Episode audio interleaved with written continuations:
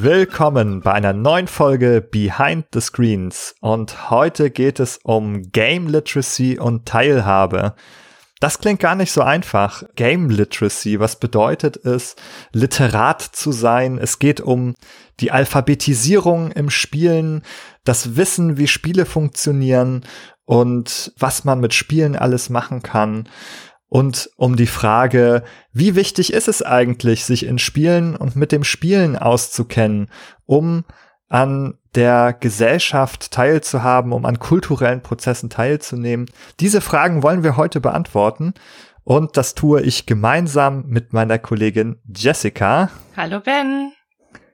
Und wir haben für diese besondere Frage auch einen besonderen Gast, der nämlich genau zu diesen Themen bereits geforscht hat und weiterhin forscht. Es ist Dr. Hans Christian Schmidt. Hallo Jessica und hallo Ben. Schön, dass ich hier sein kann. Sehr schön, dass du da bist, das freut mich sehr. Christian, du arbeitest an der Universität Köln, warst vorher beim Cologne Game Lab der TH Köln, konntest aber dein Projekt von dort mitnehmen und bist jetzt dort eben am Institut für Medienkultur und Theater. Ganz genau. Erzähl uns doch mal gleich zur Einleitung ein bisschen, was du da eigentlich forscht. Und ich glaube, wir müssen heute als erstes ein bisschen warm werden damit, was Game Literacy ist, was diese Literacy ist, was es bedeutet sozusagen zu Spiele zu lesen oder überhaupt Medien zu lesen. Mhm. Ja, mache ich super gerne. Genau. Also ich bin, wie du schon richtig gesagt hast, wissenschaftlicher Mitarbeiter am Institut für Medienkultur und Theater der Uni Köln. Ich bin gerade Postdoc an diesem Institut und dazu gehört auch eben, dass man fleißig Forschungsprojekte einwirbt. Und das erste Forschungsprojekt, was ich seinerzeit eingeworben habe, nachdem ich die DIS äh, abgegeben verteidigt habe, gemeinsam mit Gunnef S. Feiermuth, das ist der Co-Direktor des Cologne Game Lab und zusammen mit meinem äh, jetzigen Chef Benjamin Beil.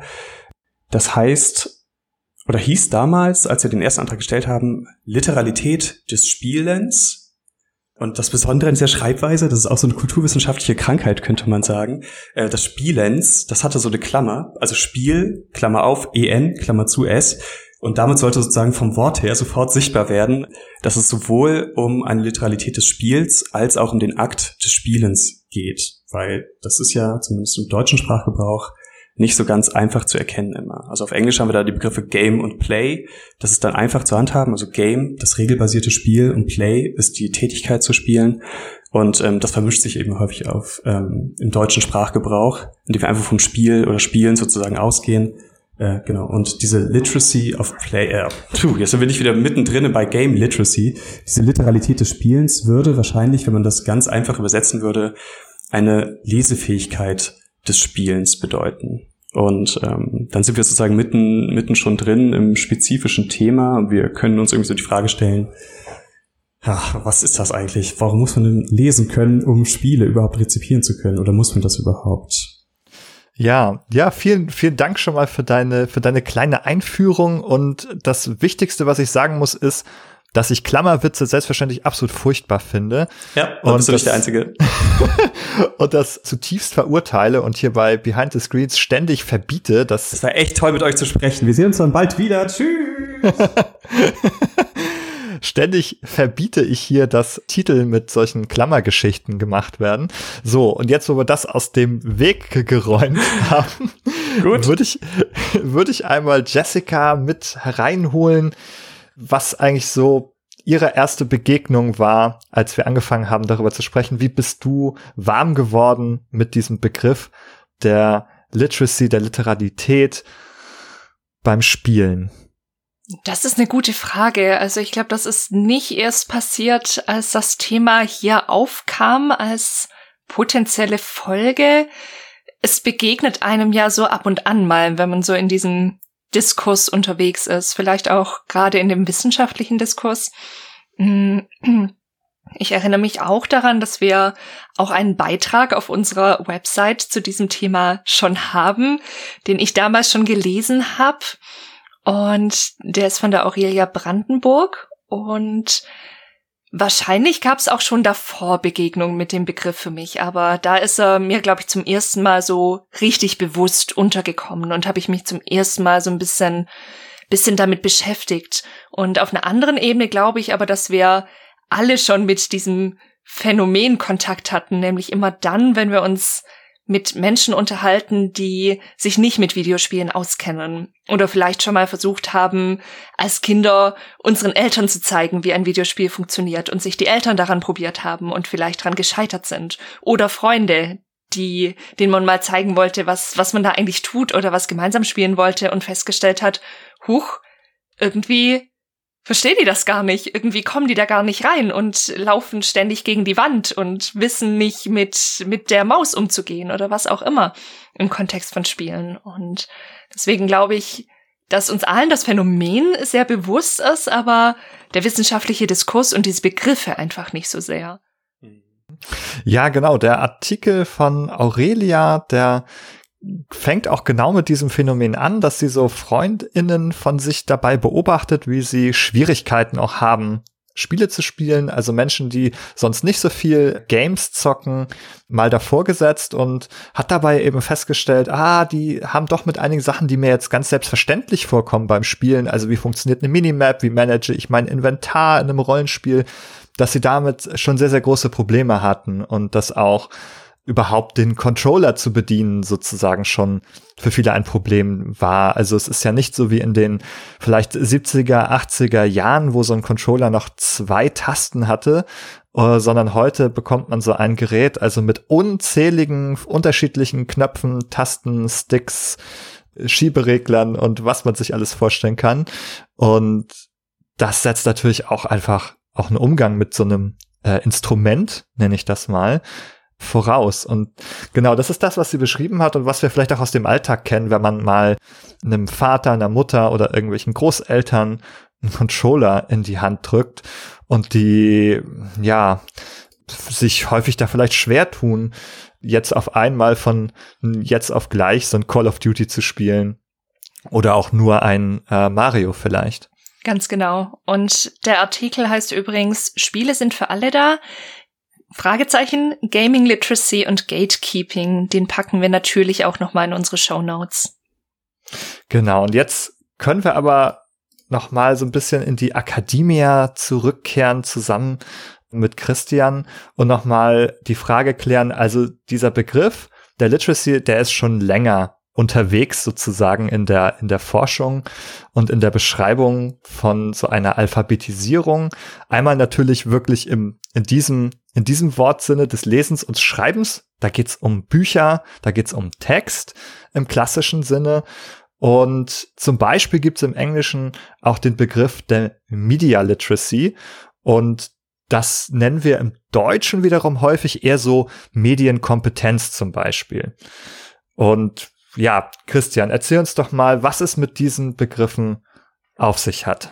Genau, vielleicht will ich noch mal einer ganz kurz äh, in der Anekdote so, sozusagen einhaken, die Aurelia Brandenburg auch in ihrem Text beschreibt und die du auch gerade noch mal aufgegriffen hast. Die Sache mit dem Controller.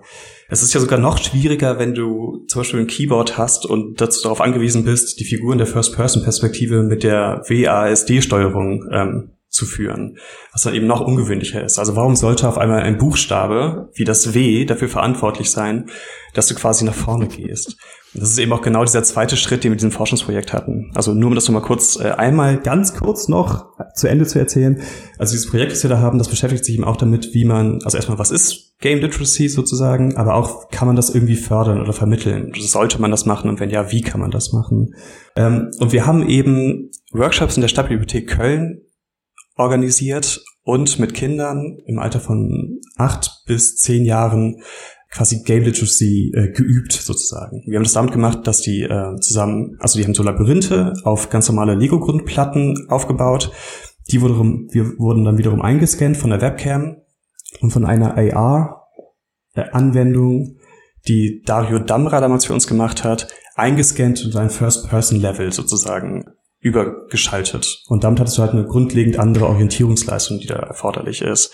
Und du konntest halt darauf eingehen, dass du verschiedene Level-Elemente aus Lego gebaut hast. Zum Beispiel die pinken Sachen waren auf einmal Power-Ups, die schwarzen Mauern wurden dann zu Stein, äh, die, die, die schwarzen Steine wurden dann zu Stein, die blauen Steine wurden zu Wasser und so weiter und so fort. Und da sozusagen bist du schon bei einem Bereich dieser Game Literacy drin. Das heißt, du nimmst ein Baustein und du weißt, wie diese Bausteine funktionieren, auch so als, als Zeichen sozusagen. Und du transferierst das in einen anderen semiotischen Bereich, würde man in der Forschung sagen. Und das ist genau das, was Literacy in der Literatur, vor allen Dingen in der englischsprachigen Literatur eben bedeutet. Nämlich die Fähigkeit sozusagen Zeichen aus einem, also Semiotik ist die Lehre von Zeichen, ähm, Zeichen zu dekodieren, also sozusagen zu entschlüsseln, dann die Fähigkeit, diese Zeichen zu verstehen, also sozusagen ähm, etwas daraus zu ziehen und zu interpretieren und allerdings auch die Fähigkeit, diese Zeichen wiederum zur Anwendung zu bringen, also selbst etwas mit diesen Zeichen zu machen. Ja, ich glaube, jetzt habe ich so umschifft den Allgemeinbereich, also es ist sozusagen ein Zeichensystem zu verstehen, zu dekodieren und meistens sich auch darin ausdrücken zu können. Und das hat man eben auch, das hat man bei normalen Texten, so bei Texten, die in Schriftzeichen funktionieren, aber das hat man eben auch, und deswegen ist dieser Bereich der Media Literacy ganz interessant, ähm, auch so bei anderen Medien, also beispielsweise bei Filmen. Also in Amerika spricht man dann häufig auch von, oder im englischsprachigen Raum, ja, also von, von einer Film-Literacy oder auch von einer Computer-Literacy. Also, dass du dazu in der Lage bist, einen Computer zu bedienen, dass du verstehst, was ein Mauscursor ist und was ein Fenster ist und was dieser kleine, lustige Mülleimer auf dem Desktop eigentlich bedeutet, wenn du ein Dokument da reinziehst und dann zusammenknüllst und dann verschwinden lässt. Was bedeutet dieses Löschen eigentlich? Das erklärt sich so ein bisschen von selbst, aber trotzdem brauchst du normalerweise jemanden, der dir das erklärt. Oder du musst es halt irgendwie selbst äh, entschlüsseln. Aber es ist halt diese Formatierungsleistung, die du erbringen musst. Ja, das war jetzt schon eine ganze Menge. Ich glaube, ein paar Sachen davon müssen wir noch mal ein bisschen aufrollen. Ich habe das Gefühl, es ist vielleicht gar nicht so leicht, einiges so auf Anhieb zu verstehen, wenn man das zum ersten Mal hört. Ich glaube so, das Basisding ist, ist relativ klar so. Wir haben es mit Medien zu tun. Das sind solche Gegenstände, in denen irgendwas drin ist, was wir uns angucken. Also ein Film oder ein Buch. Und wir brauchen bestimmte Fähigkeiten, um diese Gegenstände zu lesen. Ja, also das kennt man, glaube ich, wirklich am einfachsten vom Text, weil da kennen wir diesen Begriff des Lesens her. Da müssen wir erstmal die Buchstaben und Wörter lernen, die Vokabeln lernen, also alles, was mit unserer Sprache zu tun hat, die dann eben auch Zeichen annimmt, diese Zeichen, das hast du angesprochen, da machen wir jetzt quasi einen Ausflug in die Semiotik, das ist vielleicht kurz, kurz notwendig, um diese Sache mit den Zeichen zu verstehen. Die Idee eines Zeichens ist ja, dass man sich etwas ausdenkt. Häufig ist das auch etwas Arbiträres. Das heißt etwas Beliebiges, denn dieses Zeichen des A's, also ein A aufmalt, so diese Spitze und dann ein Strich dazwischen, das hat ja erstmal überhaupt nichts damit zu tun, wie der Laut des A's aus unserem Mund kommt. Das ist, hat ja, da gibt's ja überhaupt keine Beziehung so direkt, die man zwischen diesen Strichen und dem Laut wiedererkennen kann. Das heißt, man hätte sich auch jedes andere Zeichen dafür ausdenken können, dass man auf äh, ein Blatt Papier schreibt.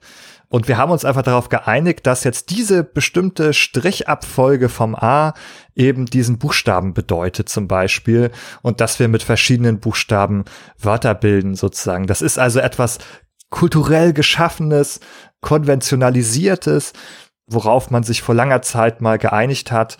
Und das kann man immer nur dann verstehen, wenn man quasi diese Einigung kennt, diese Konvention, was bedeutet was. Es gibt immer eine Zuweisung von einem Zeichen zu einer Bedeutung. So, jetzt muss ich selber mal Luft holen. Jessica, klingt das sinnvoll für dich? Absolut. Vielleicht aber auch deswegen, weil wir uns natürlich schon damit beschäftigt haben. Ich glaube, das ist was, worüber man so normalerweise wahrscheinlich gar nicht so viel nachdenkt. Also das bedeutet ja schlussendlich, dass man eigentlich alles so ein bisschen hinterfragt. Also wie Sprache funktioniert, wie, mhm. wie Schreiben funktioniert, wie es funktioniert, dass wir irgendwelche Symbole benutzen können. Also es ist wirklich es ist wirklich nichts, worüber man nachdenkt, was einfach so, so alltäglich ist, aber es ist eine enorme Leistung. Ja, genau. Ich weiß, wir können jetzt auch schon mal anfangen, so ein paar alltägliche Beispiele zu finden. Ich meine, jeder, der schon mal Mario gespielt hat, weiß so im Grunde genommen, was passiert, wenn man auf einen Cooper draufspringt oder wenn man gegen so einen Fragezeichenblock stößt von unten. Da kommt meistens irgendein Gegenstand raus. Und das ist dann eine Münze. Und diese Münze verwandelt sich dann auf einmal in ein Punktekonto. Und je mehr Münzen du gesammelt hast, desto besser schneidest du am Ende ab. Also so hat, genauso wie beim Film auch, das Medium Computerspiel eben eine Sprache, die mit bestimmten Zeichen operiert. Und diese Sprache verstehen zu können, das wäre dann diese Form von äh, literal sein, also literate sein in diesem Medium. Und diese Sprache gibt's dann auch noch auf verschiedenen Ebenen, um nur kurz einzuhaken, weil du hast ja eine, eine Übersetzung quasi von den ja, Kontrolleingaben in etwas, das auf dem Bildschirm passiert. Das, äh, wie du vorhin das so beschrieben hast, warum sollte jetzt der Buchstabe W auf einer Tastatur plötzlich bedeuten, dass man nach vorne geht? Da hat man ja auch schon sozusagen eine Übertragungsleistung, die man lernen muss von, von der Taste zur Handlung im Spiel und dann natürlich alles, was im Spiel irgendeine Bedeutungskategorie ist. Du hast ja den Cooper beschrieben. Der Cooper stellt ja ein Hindernis dar, sozusagen, das man überwinden muss. Das muss man halt verstehen. Der Cooper ist nicht eine Figur, zu der ich gehe, der ich die Hand schüttle und darüber spreche, wie mein Tag gewesen ist, sondern der Cooper ist eine Figur, der ich aus dem Weg gehe oder die ich aus dem Weg räumen muss. Genau, ja, das sind so ganz eigene Handlungskonventionen. Ich habe gerade deswegen gedacht, äh, gelacht, weil ich an äh, Paper Mario und den Origami King äh, gedacht habe. Also das war das erste Paper Mario Spiel, was ich gespielt habe. Und das ist ja deswegen so charmant, weil es so viele von diesen Konventionen halt so ein bisschen umdreht. Also da gibt's ja irgendwie diesen, ich glaube, das ist ein Gumba, der halt so der Mega-Fan ist äh, von Mario und ähm, sich dann mit ihm befreundet. Also da werden auf einmal aus diesen Figuren, die sozusagen immer nur so äh, ja, so Abziehbilder von Gegnern sind, werden auf einmal Figuren äh, mit Fleisch und Blut, die halt einen eigenen Charakter bekommen und halt auch ganz charmant sein können. Also diese ganzen Konventionen drehen sich dann schon wieder. Und ähm, viele Games, die wir interessant finden, so in diesem akademischen Zirkel irgendwie, die leben ja eben von dieser Mehrdeutigkeit und davon, dass man da irgendwie ganz viel mitmachen kann, dass man da viel interpretieren kann, dass man da viel herauslesen kann und dass sie sich eben wie literarische Kunstwerke eben auch für verschiedene andere Interpretationen öffnen und aufschließen lassen tatsächlich. Genau, dass man in, in Spielen ja auch sehr viele Ebenen haben kann und überhaupt diese Ebenen zu erkennen, also von dem unmittelbaren Gameplay hin zu einer, wie du sagst, vielleicht auch zu solchen symbolischen Bedeutungen. Wofür steht eigentlich das Sterben und Neuanfangen in Dark Souls zum Beispiel? Wenn man sich das anschaut und auch natürlich die Geschichte des Spiels anschaut, dann ist natürlich das, was da passiert, mit dem immer wieder sterben und wieder auferstehen, auch natürlich verwoben mit, mit dem, was die Hintergrundgeschichte erzählt und so weiter und so lassen sich dann immer weitere Ebenen erkennen. Diese erkennt man aber nur dann, wenn man schon also sehr viel über Spiele weiß, äh, darüber auch dem, in dem Sinne auch über äh, wieder Text und Geschichten weiß das ist ja eine ganze, ja, ein ganzes Orchester, das da eigentlich spielt und wo man sozusagen die einzelnen Instrumente erstmal kennenlernen muss. Ja, ganz genau, ja. Genau, also José Sagal hat da eben das auch ein ganzes Buch dazu geschrieben und der versucht eben diesen Begriff noch ein bisschen weiter aufzuschlüsseln. Also er beschreibt diesen Literacy-Begriff eben ganz genau für das Medium des digitalen Spiels und der macht da so mehrere Kategorien auf. Also zum Beispiel, wie man Games in ihrem kulturellen Kontext begreifen kann. Also nämlich irgendwie so in Form von Adaption von bestimmten Gemeinplätzen und Klischees und so ähm, tradierten Topoi sozusagen. Also beispielsweise, dass es bestimmte Heldenfiguren gibt, dass es was wie eine Heldenreise gibt, dass es was wie die Damsel in Distress gibt. Das sind ja so Motive, die kennt man eben auch schon aus anderen Medien. Und das kommt einem dann irgendwie bekannt vor. Das andere wären dann irgendwie Games im Kontext von anderen Spielen. Also Beispielsweise wie sich klassische Kriegsspiele, also diese ganz klassischen Kriegsspiele, als man früher noch so ein so Tisch sozusagen aufgestellt hat und dann so Regimenter äh, an Zinnfiguren hin und her geschoben hat, wie sich das wiederum in digitalen Spielen quasi abbildet. Das wären jetzt so zwei Beispiele. Ne? Also Games im Kontext anderer Spiele oder Games im kulturellen Kontext. Ja, da würde ich jetzt gerade noch mal einen Schritt von zurück machen und eine kleine Unterscheidung nochmal mitbringen, die ich von Daniel Floyd habe, der Extra Credits auf YouTube macht. Das ist auch so eine Videoreihe, auch mit einem Fokus auf Spiele und Spieleentwicklung. Und da gibt es auch zwei sehr interessante Videos, die heißen Basic Game Literacy und Advanced Game Literacy. Das ist sozusagen die Unterscheidung. Und dabei geht es eben darum, wenn wir sagen Basic, das ist halt wirklich das, worüber wir am Anfang gesprochen haben, halt in der Lage sein, ein Spiel zu bedienen und da sich, also dass das grundsätzlich überhaupt irgendwie zu spielen und zu wissen, ne, welche Taste löst was aus, was muss ich im Spiel tun, aber wirklich auf so einem ganz einfachen Level. Da sind wir noch nicht dabei, was bedeutet der Tod in Dark Souls. Nein, nein. Da sind wir nur dabei zu wissen, welche Taste löst welchen Schlag aus und wo soll ich hinlaufen, was ist das Ziel des Spiels. Die Regeln kennen auch so ein bisschen vielleicht und wissen, wie man sich durch eine virtuelle Welt bewegt, vielleicht auch so als, als Basis. Und dann gibt es aber diesen Bereich Advanced. Und da sind wir sozusagen wie bei der Literatur, dann geht es um Interpretation, um Analyse, tieferes Verstehen, was für ein Erleben löst ein bestimmtes Spielelement aus, was, was, ne, Warum stirbt man häufig? Wie fühlt man sich dabei? Was bewirkt das, wenn ich Dark Souls spiele zum Beispiel? ist jetzt einfach gerade, es ist jetzt einfach gerade mein Lieblingsbeispiel geworden, deswegen bleiben wir dabei. Und da kann man natürlich dann auf solchen breiteren Ebenen drüber sprechen und auch, wie wirkt sich das aus, wenn jetzt irgendwie alle Menschen Dark Souls spielen? Was bedeutet das für unsere Kultur und so weiter? Und das hat sozusagen ganz große Kreise, wenn man in diesem Advanced-Bereich sich bewegt. Ich finde das Beispiel Dark Souls auch deswegen so interessant, weil es ja, also dieser fließende Übergang zwischen diesen beiden Literacy-Formen ist ja so gut gegeben. Also ich persönlich kann Dark Souls und Bloodborne und die ganzen Soul-like-Spiele nicht spielen, weil ich äh, zu schlecht dafür bin. Und ich bin sozusagen, also ich krieg diesen anderen Bereich gar nicht mit, diesen Advanced Game Literacy Bereich. Ich weiß, ich muss nur irgendwie oft genug gegen die Wand laufen, um dann diese Wand irgendwann mit meinem Dickschädel zu durchbrechen, wenn mir die nötige Hornhaut und das nötige Muscle Memory sozusagen gewachsen ist. Aber ich krieg das einfach nicht internalisiert. Und ich habe auch keinen Bock mehr darauf, das zu machen. Also ähm, ich habe irgendwie auch andere Dinge zu tun. Es gibt so viele tolle Spiele da draußen. Deswegen lasse ich mir sowas dann auch gerne äh, von erfahreneren SpielerInnen auch gerne erklären und sowas. Aber da fehlt mir einfach für dieses spezielle Spiel auch die Literacy, um mir das anzutrainieren, vielleicht so ein bisschen. Also das heißt, ich könnte schon spielen, also ich könnte mich da irgendwie drin bewegen und sowas, aber es erschließt sich mir eben nicht, weil ich nicht dazu bereit bin, mir das auch weiter aufzuschließen. Gleichzeitig ist ja auch spannend, dass, dass wir uns in zwei verschiedenen Bereichen von Literacy bewegen, wie du gerade gesagt hast, die auch irgendwie zusammen, also die, die auch einen fließenden Übergang haben. Und ich hänge da noch so ein bisschen, weil ich gerade dachte, na ja, also du hast, hast zwar einerseits natürlich recht, dass dir dann bestimmte Aspekte des Spiels natürlich verschlossen bleiben, wenn du sagst, ich, ich kann mit den Kämpfen zum Beispiel eben nicht so viel anfangen, die sind, ich habe nicht die Zeit und die Ressourcen, mich da rein zu wiegen. Das, ich glaube, da kommen wir später auch noch mal drauf, wo, wo Hürden auch einfach sein können. Und ich glaube, die Zeit ist da sicher eine.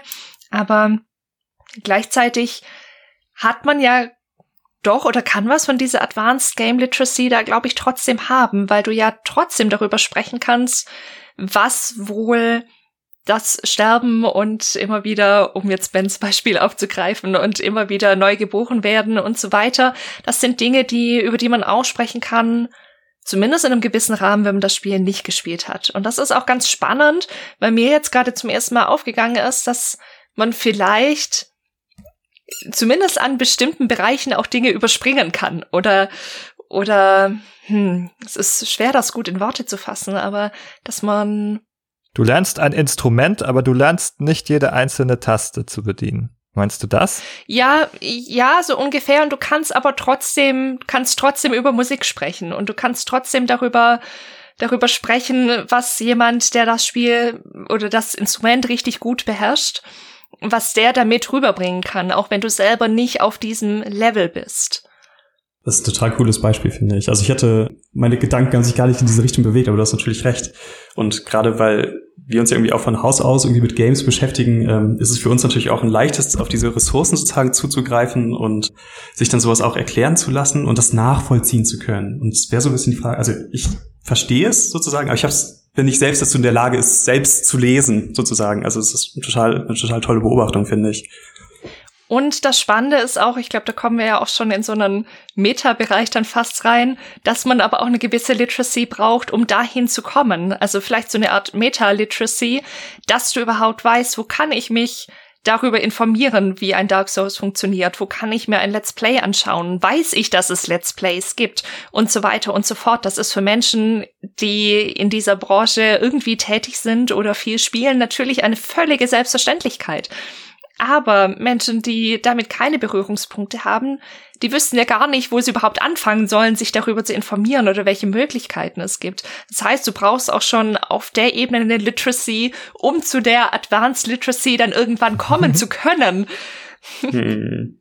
Ja, ich glaube auch, dass es auch damit zu tun hat, dass es eben viele Dinge aufeinander aufbauen und dadurch sehr voraussetzungsreich werden. Also wenn ich die Historie von Action-Spielen oder Action-Rollenspielen also nachvollzogen habe, indem ich bekannte Vertreter gespielt habe, und dann zu einem Dark Souls komme, dann, dann kann ich natürlich die ganzen Bezüge zu früheren Spielen herstellen, sehe, wo kommen Konventionen her oder was sind überhaupt die Konventionen und dann fällt es mir natürlich sehr leicht, das Ende dieser Kette zu verstehen, wenn ich zuvor schon einzelne Glieder kennengelernt habe und fange nicht bei Null an sozusagen. Und ich habe das Gefühl, dass auch Spiele, digitale Spiele da sehr komplexe kulturelle Artefakte sind, denn sie bauen schon auf sehr vielen anderen Medien auf. Sie inkorporieren, ne, also sie beinhalten Text, sie beinhalten visuelle und auditive Sprache. Also wir haben auch eigentlich äh, Filmsprache auch schon noch mit drin in Spielen. Wie wird Blick gelenkt und was teilen uns Bildsprache und, und Ton mit. Das ist mit drin. Und dann kommt noch diese ganze ludische Komponente dazu. Dann haben wir noch das, die Spielregeln und Spielkonzeption und was das mit einem macht. Und deshalb habe ich das Gefühl, Spiele sind da schon sehr, sehr komplex erstmal und vielleicht eben, weil sie so vieles, was vorher da war, irgendwie schon mit in sich einschließen, auch etwas komplexer als viele von diesen anderen Medien. Ja, ganz genau. Das würde ich auch sagen. Also ähm, Benjamin Bay spricht da von Hybridkonstruktion als Computerspiel, weil sie sich eben so viele intermediale ähm, Formzitate immer wieder ausborgen. Und ähm, der Point-of-View-Shot, den man beispielsweise im Film hat, wäre dann zum Beispiel möglicherweise äquivalent zum, ähm, zum First-Person-Shooter, zur Perspektive im First-Person-Shooter. Aber dann eben doch ganz anders, weil du natürlich ganz anders mit diesem Medium umgehst. Also das stimmt. Und gleichzeitig, das fand ich auch total interessant, wäre dann irgendwie die Frage, ob es auch sowas wie eine Intertextualität des Computerspiels gibt. Also bei der Intertextualität, da bezeichnen wir ja irgendwie auf, äh, wir bezeichnen das als explizite oder auch implizite Bezugnahmen auf Vorgängerwerke. Also beispielsweise, wenn ich jetzt einen Roman schreibe, wo es um Wahl, um eine Wahljagd geht, dann könnte man, dann schwingt er irgendwie immer ein bisschen Moby Dick mit. Ganz egal, ob ich das will oder nicht, aber andere LeserInnen kennen das Werk wahrscheinlich vom Hörensagen oder von der direkten Leseerfahrung. Und es ist so ein bisschen wie bei dem Beispiel Dark Souls, was du gerade beschrieben hast, Ben. Also die Spielerfahrung, die wir schon gesammelt haben, schreibt sich da unweigerlich mit in den Gegenstand ein und konstituiert eben auch ein Stück weit die Bedeutung, die wir da rausziehen können. Ja. Mhm. Ja, nur ein kurzes Wort zur Intertextualität, weil es ja auch ein Fachbegriff ist. Ich glaube, wenn man noch mal gut sich vergegenwärtigen möchte, was das, was damit gemeint ist, dann muss man einfach nur Ready Player One lesen oder den Film schauen das ist Intertextualität der Film oder das Buch. Gemeint ist sozusagen also solche Referenzen natürlich zu spinnen, sich rückzubeziehen auf Dinge, die vorher da waren, auf andere Medien, auf andere Werke wieder zu beziehen. Das ist damit gemeint.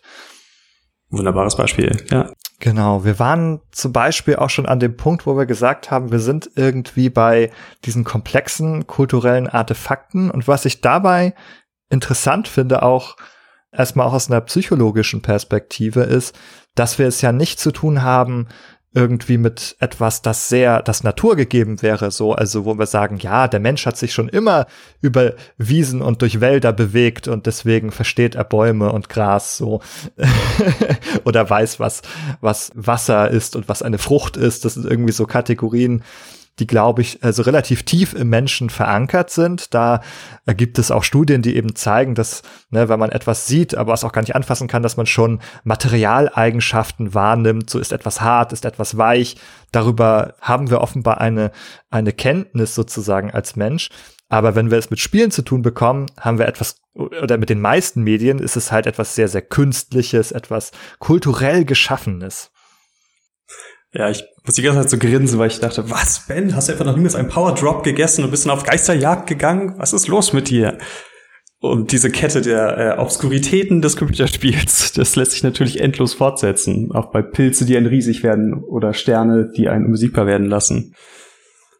Genau, das ist natürlich auch wieder das Schöne, dass, wenn wir sozusagen jetzt in, in, die, in die Spiellogiken einsteigen, sind natürlich irgendwie wieder ganz andere Sachen möglich als in der Realität.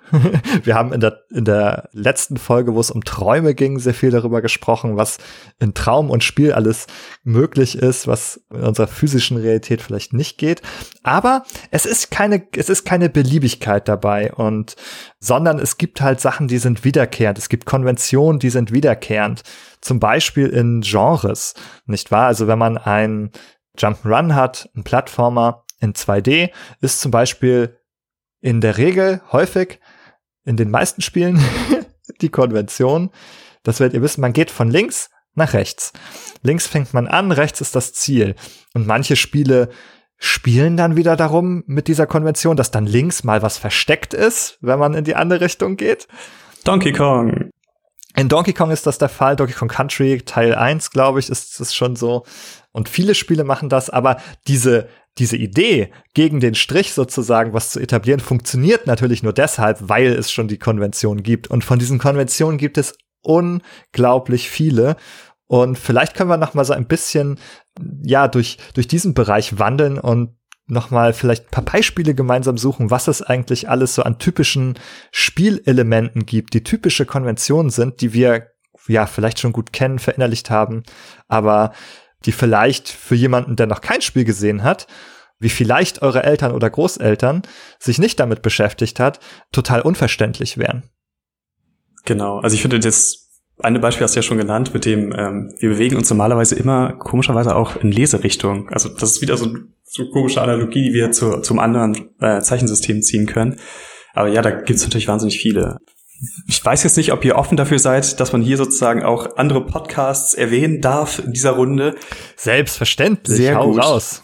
gut. Also es gibt ja diesen wahnsinnig tollen Podcast, der heißt äh, Triple Click von Kirk Hamilton und Jason Schreier und Maddie Myers. Und die haben sich auch mal so interessante Beispiele daraus gesucht. Und mir fällt gerade eins noch ein. Das ist nämlich das gute alte ein Helikopter steigt auf, beschießt dich mit Raketen und du musst mit deiner Handgun, mit deiner Pistole die Raketen aus der Luft äh, zerschießen. Etwas, eine Situation, in die man wahrscheinlich normalerweise nicht so häufig kommt im alltäglichen Leben. Aber äh, jeder, der schon mal Uncharted oder Tomb Raider sowas gespielt hat, wird das natürlich kennen und wissen, okay, ein, ein Helikopter schießt auf mich mit Raketen, kein Problem. Ich werde diese, ich werde diese Situation meistern und zu lösen wissen.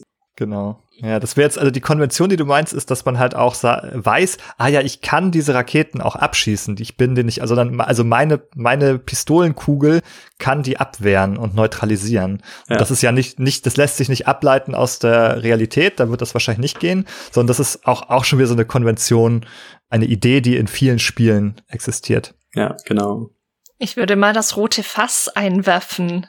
Das ist, glaube ich, auch so ein Klassiker, dass man auf rote Fässer schießen kann und diese dann explodieren. Da gibt's auch wunderbare Beiträge dazu, zu der Semantik des roten Fasses. Einer davon ist auf Language at Play zu finden. Den werden wir auch in unsere Show Notes packen, der das auch nochmal kurz auseinander nimmt, dass das was ist, was für uns als Spieler und Spielerinnen so völlig selbstverständlich ist, aber auch was ist, was man erstmal vielleicht lernen muss. Ja, genau. Und davon gibt's auch noch total viel. Denkt mir zum Beispiel auch an die Health Bar. Ja, also so ein Balken, der für Lebensenergie stehen soll. Ich kann mir nicht vorstellen, dass das jemand, der noch kein Spiel gespielt hat, verstehen könnte auf Anhieb, dass da so ein, also der hat vielleicht mal so ein Balkendiagramm in seinem Leben gesehen, aber Balken können für alles Mögliche stehen, aber Balken am oberen Bildschirmrand, wenn die zum Beispiel auch noch grün sind, sind in aller Regel solche Lebensbalken. Und ein gutes Beispiel äh, habe ich dazu noch, weil das zusammenhängt mit den mit der Lebensenergie ist. Es gibt also meistens in Shootern oder in First-Person-Spielen gibt es dann so rote Ränder und rote Pfeile auf dem Bild. Und der ihr nickt, Jessica, sag mal, was die bedeuten. Da weiß ich, dass aus der Richtung Beschuss kommt. genau, genau, da wird man beschossen aus der Richtung.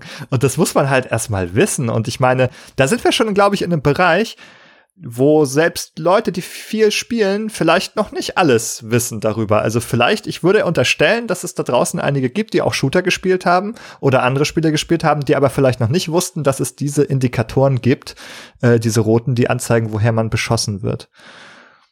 Da sind wir schon in einem etwas tieferen Bereich. Also da merkt man auch, dass es sehr von den Spielen abhängt, also von den Genrekonventionen einer Sorte Spiel. Da geht's irgendwie darum, aus welcher Richtung man beschossen wird. Und in einem anderen baut man Wohnungen und betreut Personen, die da drinnen leben. Und da sind überhaupt nicht solche Indikatoren. Das heißt, diese Spiele sind so verschieden schon in ihrer ganzen Art, dass man nicht einfach sagen kann, ich habe die Sims gespielt und deshalb weiß ich auch schon vieles über Call of Duty. Sehr wahrscheinlich ist das sogar sehr wenig, dass man da übertragen kann. Ich glaube, es gibt so ein paar ganz, ganz grundlegende Dinge, die man übertragen kann, zum Beispiel, dass man ein Spiel speichern und laden kann in den allermeisten Fällen, dass es ein Menü gibt, in dem ich vielleicht noch irgendwelche Einstellungen vornehmen kann. All diese Dinge, das sind so relativ grundlegende Dinge, die man wahrscheinlich in allen oder zumindest fast allen Spielen irgendwie umgesetzt hat.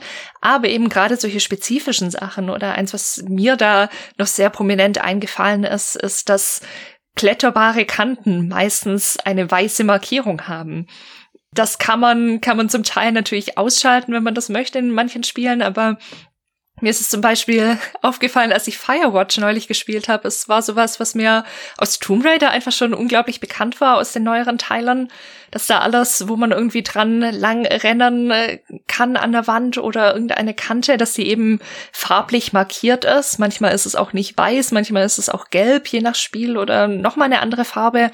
Aber auch in Firewatch wusste ich einfach sofort Bescheid, wo ich in dieser Landschaft äh, auf eine Klippe klettern kann und wo nicht, wo ein Kletterpfad ist. Und das muss man, muss man auch erstmal, diese Konvention muss man auch erstmal kennen. Ja, und vor allem, die kenne ich auch besonders gut zum Beispiel aus Mirror's Edge. Mirror's Edge hatte auch eine sehr starke farbliche Kodierung. Da waren die, die wichtigen Elemente, auf die man springen konnte, wo man sich festhalten konnte, meistens sogar rot. Also in einer sehr auffälligen, hellen und lauten Farbe wirklich dass man die, wenn man sich schnell durch so einen, durch so einen Parcours dort bewegte, dass man die also schnell erkennen konnte. Was ich daran interessant finde, ist, einerseits, ja, es ist eine Konvention. Man muss wissen, dass Kanten, an die ich klettern kann, markiert sind durch eine Farbe. Aber gleichzeitig passiert hier etwas, was den Versuch unternimmt, anzuknüpfen an sozusagen äh, unsere Wahrnehmung, also etwas, das wir sowieso schon mitbringen als Menschen, nämlich dass wir Farben gut unterscheiden können und dass es auch einige Farben gibt, wie zum Beispiel helles Gelb oder so ein, oder so ein helles Rot, was uns auch regelrecht ins Auge springt, wenn man da einen Kontrast erzeugt. Wenn jetzt der Hintergrund dunkel ist und die Farbe ist hell, dann kann man davon ausgehen, dass was dem Menschen auffallen wird. Das ist etwas, das, das wir sozusagen alle einfach können aufgrund ne, unserer Wahrnehmung. Und das versucht das Spiel dazu nutzen, zu sagen, es, wir wollen anknüpfen an eine intuitive Fähigkeit, um sozusagen auch ein bisschen herabzusetzen, die Schwelle, was, dass ich das schon wissen muss, sondern vielleicht muss ich nicht wissen, dass wichtige Kanten rot sind. Aber ich werde es sehr, sehr schnell herausfinden, wenn ich das Spiel spiele. Ja, ein anderes schönes Beispiel wäre ja Journey. Also man wird ja auch in diese Welt geworfen. Es gibt eben kein klassisches äh, Head-Up-Display, an dem man sich orientieren könnte. Es gibt auch kein Tutorial. Es gibt wenige Paratexte sozusagen, also Texte, die die eigentliche Erfahrung quasi einrahmen, sondern man ist einfach in dieser Wüste und man sieht allerdings gleich dieses helle Licht und so ein Lichtkegel, auf dem man sich sozusagen dann zubewegen will. Also man wird davon förmlich angezogen. Und das ist natürlich auch ein gutes Beispiel, wie man in einer Level-Architektur oder der Architektur einer bestimmten Spielwelt Orientierungsleistung vollbringt und wie man sozusagen auch geführt wird, also wie das Spiel so ein bisschen in eine bestimmte Richtung gängelt, was dann wiederum auch diesen symbolischen Charakter haben kann. Also helles Licht und ähm, die ganzen Interpretationen, die man aus Journey dann rausziehen kann. Ja. Was wir vorhin auch schon hatten, sind diese Konventionen der Tastenbelegung und Steuerung. Oh ja. Dass man so, ne, du sagst so W, A, S und D auf der Tastatur bewegen die Spielfigur. Das ist eine Konvention. Also, ne, das ist, im Grunde hat es eine gewisse Beliebigkeit schon wieder. Klammer auf. Ja, wir sind ja also wieder bei, bei beliebigen Zeichen, die etwas bedeuten. Und die Zeichen haben wenig damit zu tun, was sie bedeuten. und Klammer zu. Hey, keine Klammerwitze. Sorry, die konnte ich mir nicht verkneifen. Und das ist mit Controllern ja aber auch so. Da weiß man ja, der recht, die rechte Schultertaste ist zum Schießen, die linke Schultertaste ist zum Zielen. Und da gibt's halt also auch schon Konventionen, auch wieder genreabhängig, aber welche Tasten typischerweise was bedeuten. Und auch schon wieder auf der nächsten Ebene, wie überhaupt die Tasten bezeichnet werden auf den Controllern. Da liefern sich die Hersteller ja so einen, einen kleinen Kampf, kann man sagen. Ähm, also diese Taste X zum Beispiel ist irgendwie bei allen gängigen Controllern an einem anderen Ort. Bei der PlayStation ist es immer die untere Taste. Auf der Xbox ist das die linke Taste und bei Nintendo ist es, glaube ich, die obere Taste, die mit X bezeichnet wird. Ich habe es jetzt gerade nicht vor mir und es ist tatsächlich im Kopf total schwer, das nochmal so zu repräsentieren, was was ist. Aber da sieht man schon, da gehen die Konventionen schon durcheinander. Und wenn jetzt sagt jemand, drücke X, da gucken dich drei verschiedene Leute mit dreimal unterschiedlich an und drücken eine andere Taste, je nachdem, was für sie so die typische Konvention ist, mit welchem Controller sie häufiger gespielt haben. Und das zeigt ja auch schon auf, dass es eben nicht nur um ein rein mh, mm, kognitives Verständnis von all diesen Dingen geht, sondern dass das auch was ist, wo sowas wie Muskelgedächtnis und all diese Geschichten auch eine Rolle spielen. Und ich glaube, das ist auch das Problem, weswegen selbst ein gut gestaltetes Tutorial für eine Person, die noch nicht viel Erfahrung mit Spielen hat, trotzdem zu einer Überforderung im späteren Spielverlauf kommen kann, weil das unglaublich viele Dinge sind, die man, die unser eins, die schon viel gespielt haben, intuitiv irgendwann drauf haben. Wir müssen da überhaupt nicht mehr drüber nachdenken. Und das kann sein, dass, dass wir im ersten Moment auch gar nicht sagen können, welche Taste jetzt für was zuständig ist, weil es uns so in Fleisch und Blut schon übergegangen ist, dass ich hm. die linke Steuerungstaste zum, zum Bücken nutze, zum irgendwo drunter oder zum Schleichen oder was auch immer oder die Shift-Taste zum Sprinten und so weiter. Und das ist was, was man was ich jetzt zwar reproduzieren kann, aber es doch eher was ist, ich denke nicht nach, wenn ich darüber, also wenn ich spiele, sondern ich nutze einfach diese Tasten. Und das deutet schon darauf hin, dass es eben nicht nur um so ein kognitives Verständnis geht. Vielleicht sieht man das auch daran, was du gerade schon vorhin dieses Beispiel gebracht hast, Ben, von dem rechten Bildschirmrand vielleicht, der zum Beispiel rot aufleuchtet, wo man dann vielleicht weiß, dass das bedeutet, dass aus der Richtung Beschuss kommt. Aber wenn man jetzt neu in so einem Genre ist, hat man erstmal unglaublich viele Reize vor sich. Man hat eben so ein, hat das irgendwie, dass man irgendwie verstehen muss, da gibt's irgendeine Health Bar oder irgendeine Munitionsanzeige und so weiter und so fort. Es laufen befreundete und gegnerische Soldaten übers Spielfeld, irgendwo explodiert was und so weiter. Ich habe unglaublich viel visuellen Input und wenn man das nicht gewohnt ist und noch nicht solche Verarbeitungsschemata sich zugelegt hat, in die sofort einsortiert wird, das ist ein wichtiger Reiz und das ist ein nicht wichtiger Reiz. Die Explosion ist zwar in irgendeiner Weise wichtig, ich sollte da nicht hinrennen, aber sie ist nichts, was unmittelbar gerade für die Spielsituation wichtig ist. Das ist was, was jemand, der viel spielt, quasi schon von vornherein in der Wichtigkeit, wenn die Informationen reinkommen, in eine andere Schublade steckt als jemand, der noch nie gespielt hat. Und dann kann es gut sein, dass so ein rechter, rot leuchtender Bildschirmrand überhaupt nicht so auffällt, weil es ein Reiz ist, der für jemand, der die Reize noch nicht sortiert, quasi auf gleicher Bedeutungsebene mit ganz vielen anderen ist. Mhm. Das ist vielleicht eine gute Gelegenheit, hier ein bisschen über Wahrnehmungspsychologie nochmal zu sprechen. Das haben wir schon häufig gemacht in unseren Genre-Folgen. Zum Beispiel musste ich gerade nochmal denken an die Folge zu Point-and-Click-Adventures. Da haben wir zum Beispiel über die sogenannte Szenensegmentierung gesprochen. Und das ist auch das, was du gerade beschrieben hast, dass man eben eine Szene vor sich hat, eine visuelle Szene auf dem Bildschirm vom Spiel und dann erstmal wissen muss, also diese, diese zerlegen muss quasi in einen Vordergrund, Hintergrund, in, in Figuren, Objekte und auch wieder ein, ein Wissen darum haben muss, mit welchen Objekten kann ich wahrscheinlich interagieren und wie.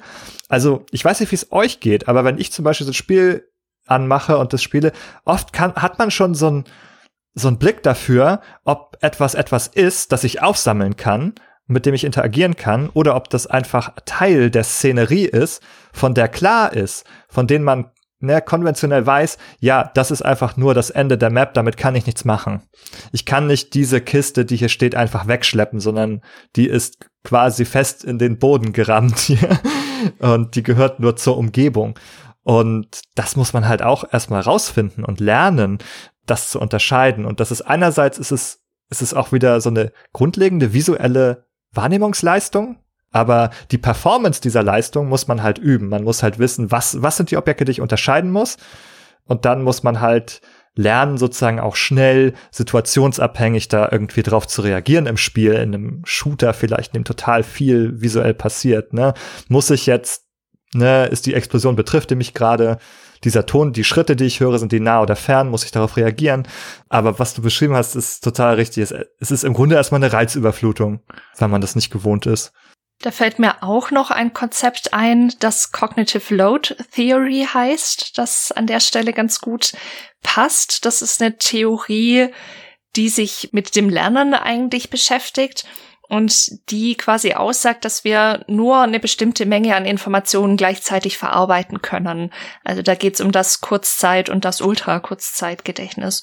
Und je nachdem, wie diese Informationen präsentiert werden und aufbereitet sind, variiert die Menge, die wir verarbeiten können. Und ich würde sagen, da kommt eben jetzt im Fall von Videospielen auch genau das dazu, dass man Szenensegmentierung und sowas beherrschen muss, um den Input an Informationen, der verarbeitet werden muss, quasi von vornherein ein bisschen zu steuern. Und wenn man das eben noch nicht kann, weil man die Konventionen noch nicht kennt, weil man diese Schablonen, wie ich es vorhin bezeichnet habe, ganz hemdsärmlich noch nicht entwickelt hat, dann kommen unglaublich viele Informationen gleichzeitig rein und unser Gehirn hat eben diese Flaschenhälse, dass es nur eine bestimmte Anzahl an Informationen gleichzeitig verarbeiten kann. Und dann fallen manche Dinge einfach runter. Und wenn das dann der rechte rote Bildschirmrand ist, dann ist es vielleicht erstmal das Ende vom Spiel überhaupt auch die Frage grundsätzlich, was eine, eine relevante, in Klammern, eine Information überhaupt darstellt, ja. Vieles ist eben gar keine Information in dem Sinne, dass es mir was sagt, sondern ne, manche Sachen sind einfach nur Hintergrund und haben keine Bedeutung weiter. Aber überhaupt zu wissen, was ist eine Informationseinheit, ne, die hier relevant ist, wie das HUD, die Anzeige, wo kommt ein Schuss her, die Menge an Munition, die man hat, die, die Länge dieser Health Bar, die noch übrig ist und so weiter. Ja. Besonders fies wird es ja auch, wenn diese Konventionen dann irgendwie gebrochen werden oder man sozusagen von der Spielerin oder dem Spieler erwartet, diesen Konventionen ganz besonders gut auf den Grund zu gehen, um das vollständige Spielerlebnis äh, entfalten zu lassen. Also ich dachte irgendwie gerade, als ihr das beschrieben habt und Jessica als auch gerade den Flaschenhals beschrieben hast, dachte ich irgendwie gerade an Silent Hill tatsächlich. Und ähm, ich habe neulich wo wir gerade bei Podcasts auch nochmal waren. Ich habe neulich den Silent Hill Podcast bei Stay Forever nochmal nachgehört. Bei Silent Hill gibt's ja diese fünf Enden. Und du kannst das gute, das perfekte Ende sozusagen nur dann erreichen, wenn du in einer bestimmten Szene eine Flasche aus einem Regal nimmst in einem Krankenhaus. Und diese Flasche verschwindet regelrecht mit dem Hintergrund. Also es sieht einfach so aus, als würde diese Flasche zu diesem, ah, ich weiß nicht, ob es gut gerendert ist, aber halt zu diesen ähm, recht ordinär dargestellten Hintergrund dazugehören. Und sieht aus wie jede andere Flasche, aber du musst zu dieser einen spezifischen Flasche hingehen und sie rausholen. Und auch dann hast du die, die Möglichkeit, ähm, die Sybil, das ist die Polizistin in dem Spiel, wieder erneut durch eine ziemlich obskure Anordnung von bestimmten ähm, Befehlen zu retten. Also sie dann mit dem Inhalt dieser Flasche äh, zu versorgen und ähm, dann gelingt es dir, sie heil aus dieser Welt halt herauszuführen. Und das ist total fies einfach. Ne? Also es nutzen auch verschiedene dieser psychologischen Tricks, die ihr gerade beschrieben habt, um, um einen in die Irre zu führen und vielleicht auch andere Informationsquellen überhaupt erst ausfindig zu machen, ähm, um das Spiel eben erneut zu spielen und sich dann vielleicht auch ein Stück weit aufzuregen oder sich über die Brillanz dieses versteckten Easter Eggs zu erfreuen oder so etwas. Genau, das wäre ja auch wieder Teil so einer Lesefähigkeit. Man muss jetzt ja die Konventionen und Regeln kennen, um auch das Ignorieren oder ihre Subversion wiederum zu verstehen. Wenn ich gar nicht weiß, was die Konvention ist, dann würde ich mich vielleicht über sowas gar nicht wundern. Vielleicht würde ich denken, naja, Items sind eben schwierig zu sehen in Spielen, da muss man jede Wand mal ansprechen. Hm. so wie ich das manchmal auch in Resident Evil mache. Das ist mir auch aufgefallen. Ich habe Resident Evil Zero gespielt und da waren Items sehr, sehr auffällig markiert in der Umgebung. Ähm, die konnte man meistens nicht übersehen und dann habe ich Resident Evil 1 gespielt im Remake und da waren deutlich mehr Items, die auch in dieser Umgebung besser verschwunden sind, besser verschwommen sind. Also das Spiel hat es einem da doch ein bisschen schwieriger gemacht, ein bisschen mehr auch eingefordert, dass man da visuell mehr arbeitet, dass man genauer hinschaut und äh, gründlicher sucht. Und so kann sich natürlich auch das so ein bisschen unterscheiden, wie sehr das Spiel sagt, ich möchte da sozusagen irgendetwas unterstützen und helfen oder eben auch nicht. Genau. Und da wären wir auch wieder bei dieser Lesbarkeit des Spiels. Also, wenn andere Kolleginnen sich häufig über Lesbarkeit von Spielen unterhalten, dann ist ja einfach das gemeint, dass du quasi dazu in der Lage bist, dass das, was so auf dem Bildschirm passiert, du das irgendwie richtig interpretieren kannst. Also, Beispiel, was so häufig genannt wird in letzter Zeit, ist ja dieses, oh, Ori and the Blind Forest ist der erste Teil. Der zweite ist And the Will of the Wisps. Will of the Wisps. Jedenfalls, und das ist ja auch so krass. Also da passiert also ganz viel auf dem Bildschirm. Und ähm, um das sozusagen erstmal richtig zu verstehen und zu wissen, äh, wohin springe ich jetzt, was gehört zum Hintergrund, was ist Ornament, also was ist schönes Dekor und ähm, was ist sozusagen ein interagierbares Element. Das äh, ist ja auch so eine Kategorie, die man dann häufig in solchen auch gerade in journalistischen Berichterstattungen irgendwie häufig vorfindet. Denn das heißt also, dieser Lesefähigkeit auf der einen Seite äh, steht auch noch so eine Lesbarkeit auf der anderen Seite gegenüber. Wie leicht oder schwierig macht es einem Sp ein Spiel uns eigentlich, gelesen zu werden in seinen relevanten Kategorien? Und es gibt sicher Spiele, die sich bewusst und absichtlich dagegen versperren, das kann man in der Literatur auch beobachten. Wir sagen zum Beispiel bei Sachtexten häufig, ja, die sollten möglichst einfach und verständlich geschrieben sein, damit die leicht zu verstehen sind. Aber in literarischen Werken kann sich natürlich jemand dazu entscheiden, ganz verschwurbelt zu schreiben und vielleicht intendiert er damit auch etwas. Vielleicht hat das eine Bedeutung, dass etwas verschachtelt beschrieben wird. Oder das ist einfach ein Stil, den jemand pflegt. Und da kann sich natürlich auch ein Werk dem so ein bisschen widersetzen auf der anderen Seite. Aber trotzdem würde mich mal interessieren, wo wir gerade dabei sind, was eure Meinung dazu ist. Also findet ihr, Spiele sollten tendenziell lesbar sein? Ist das ein Gütekriterium, also ein, ein Qualitätsmerkmal, wenn ein Spiel gut lesbar ist? Oder seid ihr da auf der anderen Seite und sagt, das Spiel soll sich versperren und wenn es noch so schwierig ist, diese Flasche zu finden, dann ist das trotzdem okay. Es ist gar nicht so einfach, darauf eine Antwort zu geben. Ne? Also ich finde, gegen ein gutes UX, User Experience Design, ähm, ist ja erstmal überhaupt nichts einzuwenden. Also ist ja irgendwie schon mal ganz gut, wenn man ein Spiel gut bedienen kann und wenn man sozusagen weiß, was das Spiel von einem möchte, um in diesem Spiel äh, voranzukommen. Das ist ja schon mal eine ziemlich gute Eigenschaft. Aber das nächste wäre dann ja auch tatsächlich, und das würde jetzt diese, diesen Bereich der von Extra Credit so bezeichneten Advanced Games, äh, Game Literacy ähm, wiederum betreffen. Was macht das Spiel dann damit? Also wo beginnt sozusagen die poetische ähm, Interpretation eines Spiels? Wo werden bestimmte Lektüre Arten sozusagen nahegelegt, wo wird etwas suggeriert, wo entwickelt sich so eine Symbolik. Und da wird irgendwie, finde ich, das Spiel auch wesentlich interessanter als einfach nur sozusagen die Jagd nach Highscore oder nach Headshots oder, keine Ahnung, die nächsten, also dem Ende des Spiels sozusagen. Ja, da kann, können Spiele einfach auch mehr als kulturelle Artefakte, finde ich immer. Ja, da schließe ich mich an. Also, ich glaube, beide Arten von Spielen haben eine Berechtigung, da zu sein. Absolut, natürlich.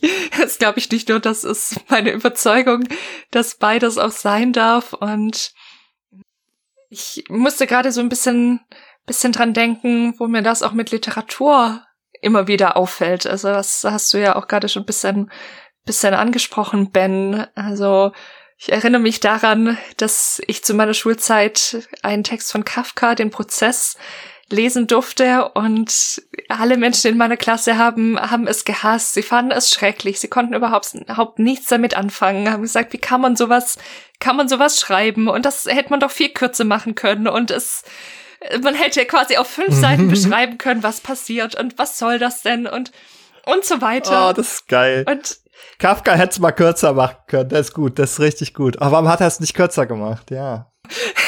ich bin eine Kafka-Verfechterin. Ich finde Kafka fantastisch. Und Nein. Okay, sehr gut. Nein, oh, sorry, das ist nicht meine Meinung. Sorry, ich habe nur so eine, ich habe so, ich habe nur aus dieser Seele deiner deiner Klassenkameradinnen gerade gesprochen. Absolut, äh, absolut. Das hätte. Ja, bin da, ja, ich bin da eigentlich nämlich total bei dir. Also ich habe total viele Werke in der Schule gehabt, die ich auch gehasst habe. Kafka hat zu mir gesprochen. Das habe ich voll nachvollzogen. Also auch den Prozess haben wir nämlich auch gelesen. Aber du wolltest sagen damit. Worauf ich hinaus wollte, war, dass das ja auch so ein, so ein Werk ist, das erstmal total unzugänglich ist. Und ich glaube, man kann viele Spiele da einsortieren, die, die ähnlich vielleicht auf den ersten, auf den ersten Blick erstmal sehr unzugänglich sind. Und überhaupt Zugänglichkeit ist ja auch wirklich sehr, sehr davon abhängig, was man davor schon gespielt hat und was noch nicht. Also jemand, der neu mit Spielen anfängt, für den wird jedes Triple-A-Spiel, das eigentlich nichts besonders macht, das so ist wie jedes andere davor. Ich winke kurz zu Ubisoft wird, wird für die Menschen unglaublich unzugänglich sein, obwohl jeder andere sonst sagt, naja, es ist, also der oder die vier spielt, es ist eigentlich, es ist eigentlich sehr zugänglich, weil, weil, weil man es kennt und weil nichts anderes ist. Und deswegen ist dieser Zugänglichkeitsbegriff, glaube ich, schon mal gar nicht so leicht. Aber um nochmal den Literaturvergleich ranzuziehen, wie viel ärmer wäre die Welt, wenn es Werke wie das von Kafka zum Beispiel nicht geben würde. Ich weiß, dass viele andere Menschen da anderer Meinung sind, aber nehmen, nehmen wir irgendwas, was auf den ersten Blick irgendwie unzugänglich ist. Es prägt Gesellschaft, es prägt Kultur, es fordert heraus. Kafka hat mal wohl gesagt, dass man nur solche Bücher lesen sollte, die einen stechen und pieksen. Ich habe den ganz genauen Wortlaut gerade nicht im Kopf, aber und das macht was mit einem. Und ich glaube, dass solche unzugänglichen Werke, mit denen man sich intensiv auseinandersetzen muss, noch auf einer anderen Ebene was mit einem machen. Das muss nicht jeder mögen, das muss auch nicht jeder rezipieren, aber die, die das möchten, sollen das tun können. Mhm. Um mal einzuwerfen, auch ein Spiel, das nach meiner Kenntnis auch sehr absichtlich ein bisschen kantig ist das ist Getting Over It with Bennett Foddy. Ein Spiel, wo man also eine Figur in einer Tonne spielt, die sich nur mit einem Hammer fortbewegt, indem sie also diesen Hammer in den Boden haut und sich selber in dieser Tonne irgendwo hin katapultiert, muss man sich durch äh, ein Level bewegen. Und das Spiel ist auch noch so gestaltet, dass man also nach oben klettern muss in dieser abstrusen Weise und jederzeit aber wieder ganz weit zurück runterfallen kann. Also wenn man schon ganz weit gekommen ist, kann man, wenn man also Pech hat, wieder ganz in den Anfang zurückfallen. Und das ist natürlich, löst natürlich gewisse Frustrationen aus. Und dann ist dieses Spiel auch noch so frech, dass in Form dieses Bennett Foddy äh, zu kommentieren, wenn man also ganz weit zurückfällt und wieder fehlschlägt und verliert. Das ist also, wo das Spiel auch nochmal durch seinen Kommentar äh, bewusst macht, dass es weiß, was es hier tut, sozusagen, dass es diese Frustration erzeugen möchte und dass es sich da eben sozusagen einem einfachen Durchspielen, also ganz sicher verschließen möchte. Das ist natürlich schon ganz interessant auf der einen Seite. Auf der anderen Seite sind wir natürlich auch, schneiden wir oder schneiden wir zumindest gerade die Accessibility-Debatte in Spielen, wo es um Zugänglichkeit geht. Und ich glaube aber, wir, wir sprechen wirklich auf, äh, über unterschiedliche Ebenen dabei. Denn auch da hilft, finde ich, nochmal diese Unterscheidung in Basic und Advanced. Das fand ich sehr gut. Ich glaube, die meisten Spiele wollen und sollten auch auf dem Basic Level zugänglich sein. Also das Getting Over It möchte auch nicht, dass ich äh, also das möchte auch von mir, dass ich schon verstehe, wie es funktioniert. Also das möchte nicht mich dadurch frustrieren, dass ich nicht weiß, was ich tun soll, sondern das Spiel ist dann wiederum sehr gut darin und klar zu kommunizieren, dass man da mit dieser Figur wohl durch das Level klettern soll nach oben. Da verschließt es sich nicht sondern das ist dann wieder eine etwas höhere Ebene und hier kommt es über einen gewissen Schwierigkeitsgrad auch. Darüber kann man natürlich immer sprechen, ob auch ein Schwierigkeitsgrad irgendwie anpassbar sein sollte. Ich finde häufig ja, aber natürlich bei so einem Spiel, das macht seinen Punkt eben genau darüber. Aber eben in diesem Basic-Bereich, ja, das, das HUD, das hat, das sollte lesbar sein. Das Spiel sollte mir verständlich machen, was welches Icon bedeutet es sollte das nicht extra irgendwie obskur machen oder die Steuerung sollte nicht äh, verwirrend sein, dass jetzt irgendwie plötzlich ähm, auf einer, dass jetzt nicht mehr der, der Stick die Bewegung der Figur auslöst, sondern eine Taste, das zum Beispiel oder dass sich die Steuerung irgendwie ändert zwischen den Passagen. Also das würde einem ja einfach immer nur Steine in den Weg legen. Und ich glaube, auf dieser Basic-Ebene möchte man glaube ich, fast immer eine gewisse Zugänglichkeit eigentlich herstellen. Und nur wenn wir dann in diesen Advanced-Bereich kommen, da wird es dann interessanter, wo man vielleicht auch aus einer künstlerischen und schaffenden Perspektive Leute irgendwie mehr arbeiten lassen möchte, sich selber etwas zu erarbeiten, rauszufinden, sich Bedeutungen zu erschließen. Was meint ihr? Ja, volle Zustimmung auf jeden Fall. Also ich musste halt gerade bei Benefoddy eben daran denken, dass es da auch ja so wunderbar viele ich möchte so ungern noch weiter so mit kulturellen Referenzen um mich werfen, aber es bietet sich ja gerade bei Bennett Folly so sehr an. Ne? Also sitzt ja halt dieser Mensch in diesem Topf und ähm, man kommt ja irgendwie nicht umhin, dann, wenn man das zufällig weiß, äh, darin eben diesen ersten Zyniker, diesen Philosophen Diogenes drin zu erkennen, der eine ganz bestimmte Philosophie verfolgt hat, als auch eben den Mythos vom Sisyphos, derjenige, der dann äh, diesen Stein immer wieder auf die Spitze des Berges rollt, also der eben dazu verdammt ist, nachdem er die Götter getäuscht hat, äh, immer wieder dieselbe Tätigkeit, diese schwere, körperlich anstrengende Tätigkeit zu verführen, nur um am Schluss, kurz vor Verendung seiner Aufgabe zu sehen, wie dieser Stein wieder ganz nach unten rollt und er damit bestraft ist, das immer und immer und immer wieder zu tun ähm, was natürlich irgendwie eine furchtbare Arbeit ist. Also nicht ohne Grund gibt es ja diesen Begriff der Sisyphus-Arbeit, aber auf der anderen Seite gibt es dann diese alternative Lesart von Albert Camus, der dann irgendwie gesagt hat, man muss sich Sisyphus als glücklichen Menschen vorstellen. Ne? Also jeder hat das irgendwie schon mal gehört und das wird dann selbst so, so zum Klischee, dieser, dieser Ausdruck, aber das bildet sich dann irgendwie dann auch, lässt sich das gut übertragen auf, auf Computerspielen. Also das im Scheitern, im im anstrengenden Gameplay, dass man daraus eben eine bestimmte Befriedigung ziehen kann, wenn man es vielleicht doch meistert und diese Karotte vor, der Na vor die Nase gehalten bekommt und sich abstrampelt, dass das schon an sich irgendwie eine ganz interessante und vollwertige und zufriedenstellende Tätigkeit sein kann. Also das, äh, genau, also ich fand das irgendwie ganz cool, dass, dass du das Beispiel gerade gebracht hast, Ben. Und ich mhm. glaube, solche Beispiele finden sich eben häufiger, gerade im Indie-Game- und Art-Game-Bereich. Ja, und ich finde auch dieses Gespräch macht nochmal deutlich, also was für ein großes, breites Feld ähm, eine Game Literacy oder auch eine Media Literacy in einem, ja, in einer breiteren Bedeutung ähm, ausmacht. Also ich finde es, ich denke manchmal so, wenn wir hier so sprechen, ah, was sollten wir vielleicht noch mehr erklären? Ähm, was ist bekannt? Und da ist eben doch, glaube ich, die Variation sehr groß sozusagen. Du hast jetzt sehr viel erzählt, du hast einen Rückgriff auf Philosophie gemacht, auf Sisyphos-Mythos gemacht und so weiter. Da sieht man, wie, wie groß die Voraussetzungen sind, die da drin stecken, wie viel man eigentlich erstmal googeln kann, bevor man Getting Over It spielt, wenn man will. Auf der anderen Seite muss man es natürlich nicht. Man kann es auch so wahrscheinlich genießen. Aber wie du, wie das veranschaulicht, äh, glaube ich, erschließen sich immer neue weitere Ebenen. Je mehr man weiß, ne, the more you know, the more you know. das finde ich ist ein ganz, also das wird hier, glaube ich, auch im Gespräch deutlich, dass das sozusagen diese, diese Ebenen, die immer oben drauf kommen, sozusagen, ähm, das immer advanceder machen, auch sozusagen, ne? Also wenn wir in diesem advanced Bereich uns bewegen. Ich würde aber noch einmal den Schritt gerade wieder zurück machen. Wir haben ja schon oder also das habe ich uns mitgebracht, einfach zu sagen, lass uns kurz über Accessibility sprechen, darüber, dass wir uns im Basic-Bereich bewegen.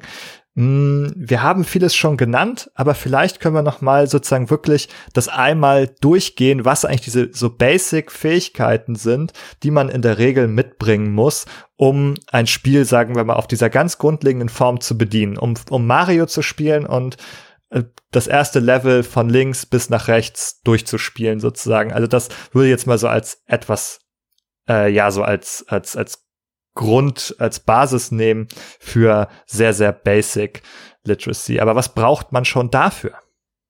Wir haben ja gerade schon viel aus diesem Bereich Wahrnehmung gehabt. Was wir noch nicht so richtig angesprochen haben, sind die motorischen Voraussetzungen, die man mit sich bringen muss. Also oft haben wir ja eine ziemlich komplexe Steuerung, also dass wir mehrere Tasten auch gleichzeitig drücken müssen und vielleicht zu unterschiedlichen Zeiten loslassen müssen oder dass wir mit der einen Hand eine Links-Rechts-Bewegung mit der Maus zum Beispiel machen und mit der anderen müssen wir irgendwelche Tasten drücken. Das ist ein bisschen wie das mit einer Hand auf dem Bauch kreisen und mit der anderen auf dem, auf dem Kopf klopfen.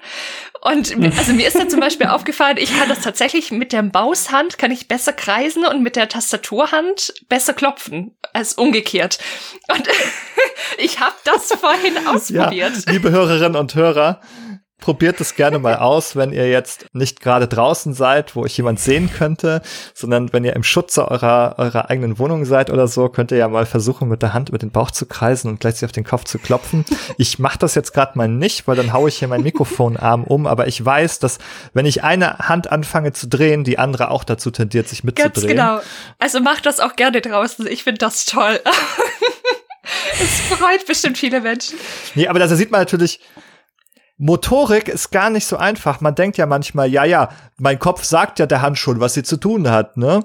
Aber mit so einem einfach, mit so einer einfachen Übung merkt man, nee, nee. So einfach ist es dann auch wieder nicht. Genau, gerade wenn du zwei verschiedene Dinge tun musst. Und ich finde das wirklich bezeichnend, wenn man Menschen zuschaut, die noch nicht so viel mit Steuerung gemacht haben, dass sie wirklich Schwierigkeiten haben, mit der einen Hand irgendwelche Tasten zu bedienen und mit der anderen eine Maus zu steuern, wenn sie überhaupt auf die Idee kommen, dass die Maus zum Beispiel jetzt in einem Spiel aus der Ego-Perspektive eben die Blickrichtung verändert. Und ich glaube, diese ganzen motorischen Dinge, also Hände unabhängig voneinander bewegen zu können, Finger unabhängig voneinander zu bewegen, loszulassen und so weiter, das ist wirklich nicht trivial. Und da in einem modernen Spiel mit anzufangen, das nicht wirklich mit den Basics anfängt, so wir machen jetzt nur mal vor und zurück, wir laufen jetzt nur mal nach links und rechts, okay, jetzt nehmen wir nur die Maus, dann kombinieren wir es irgendwann. Das ist wirklich, wirklich ein bisschen so, als ob man als ob man einen Ballettkurs macht und gleich in die Abschlussklasse katapultiert wird. Also du kriegst irgendwelche unverständlichen Kommandos in extremer Geschwindigkeit an Kopf geworfen. Du musst quasi jeden Muskel deines Körpers irgendwie koordinieren, Balance halten, auf die Musik hören, die französischen Begriffe mit der richtigen Bewegung verknüpft haben, alles gleichzeitig umsetzen können, während du im Anfängerkurs eben wirklich anfängst, erstmal nur ein Bein zu bewegen, nur den Fuß zu bewegen, nur erklärt zu bekommen, wie dieser Begriff mit welcher mit welcher Bewegung der verknüpft ist und so weiter. Das übst du dann langsam, dann wird es irgendwann kombiniert und irgendwann kannst du dann dahin kommen, in einer fortgeschrittenen Klasse das relativ schnell umsetzen zu können. Aber steck mal jemand, der das noch nie gemacht hat, in einen fortgeschrittenen oder quasi Profikurs, hat überhaupt keine Chance. Ja, ja, das, ähm, ich muss die ganze Zeit noch ein anderes Beispiel denken, nämlich ans Autofahren. Das werden diejenigen von euch kennen, wenn ihr Auto fahrt oder einen Führerschein macht. Wenn man damit anfängt, ist es sehr, sehr schwierig, gleichzeitig was mit den Füßen zu machen, das Lenkrad zu bedienen und dann zum Beispiel auch noch einen Gang umzuschalten. Also einige machen dann Automatik, da, da fällt das nämlich weg, weil am Anfang ist es sehr kompliziert, dass man jetzt irgendwie da noch was umschalten muss und dann Pedale drücken muss. Das ist sehr, sehr komplex. Und ich weiß, in meiner ersten Fahrstunde hat mein Fahrlehrer das auch vereinfacht und gesagt, so heute lenkst du nur. Den Rest mache ich. Und das ist vielleicht ein ganz guter didaktischer Anfang auch, dass man da quasi ein bisschen die Stützräder bekommt und erstmal nur eine Sache macht, weil ja, wir müssen wirklich deutlich machen, das sind komplexe Bewegungen, auch mit den Fingern am Controller. Sehr, sehr viele verschiedene Sachen gleichzeitig. Und zwar nicht nur die, die Fingerbewegung, sondern man muss natürlich auch wieder auf das visuelle reagieren, was man sieht auf dem Bild oder auch auf die Audiosignale, die man hört. Und das verlangt also nicht nur von einem, die richtigen Sachen in der richtigen Reihenfolge abwechselnd irgendwie zu drücken und zu halten, sondern das auch noch auf Kommando möglichst schnell zu tun.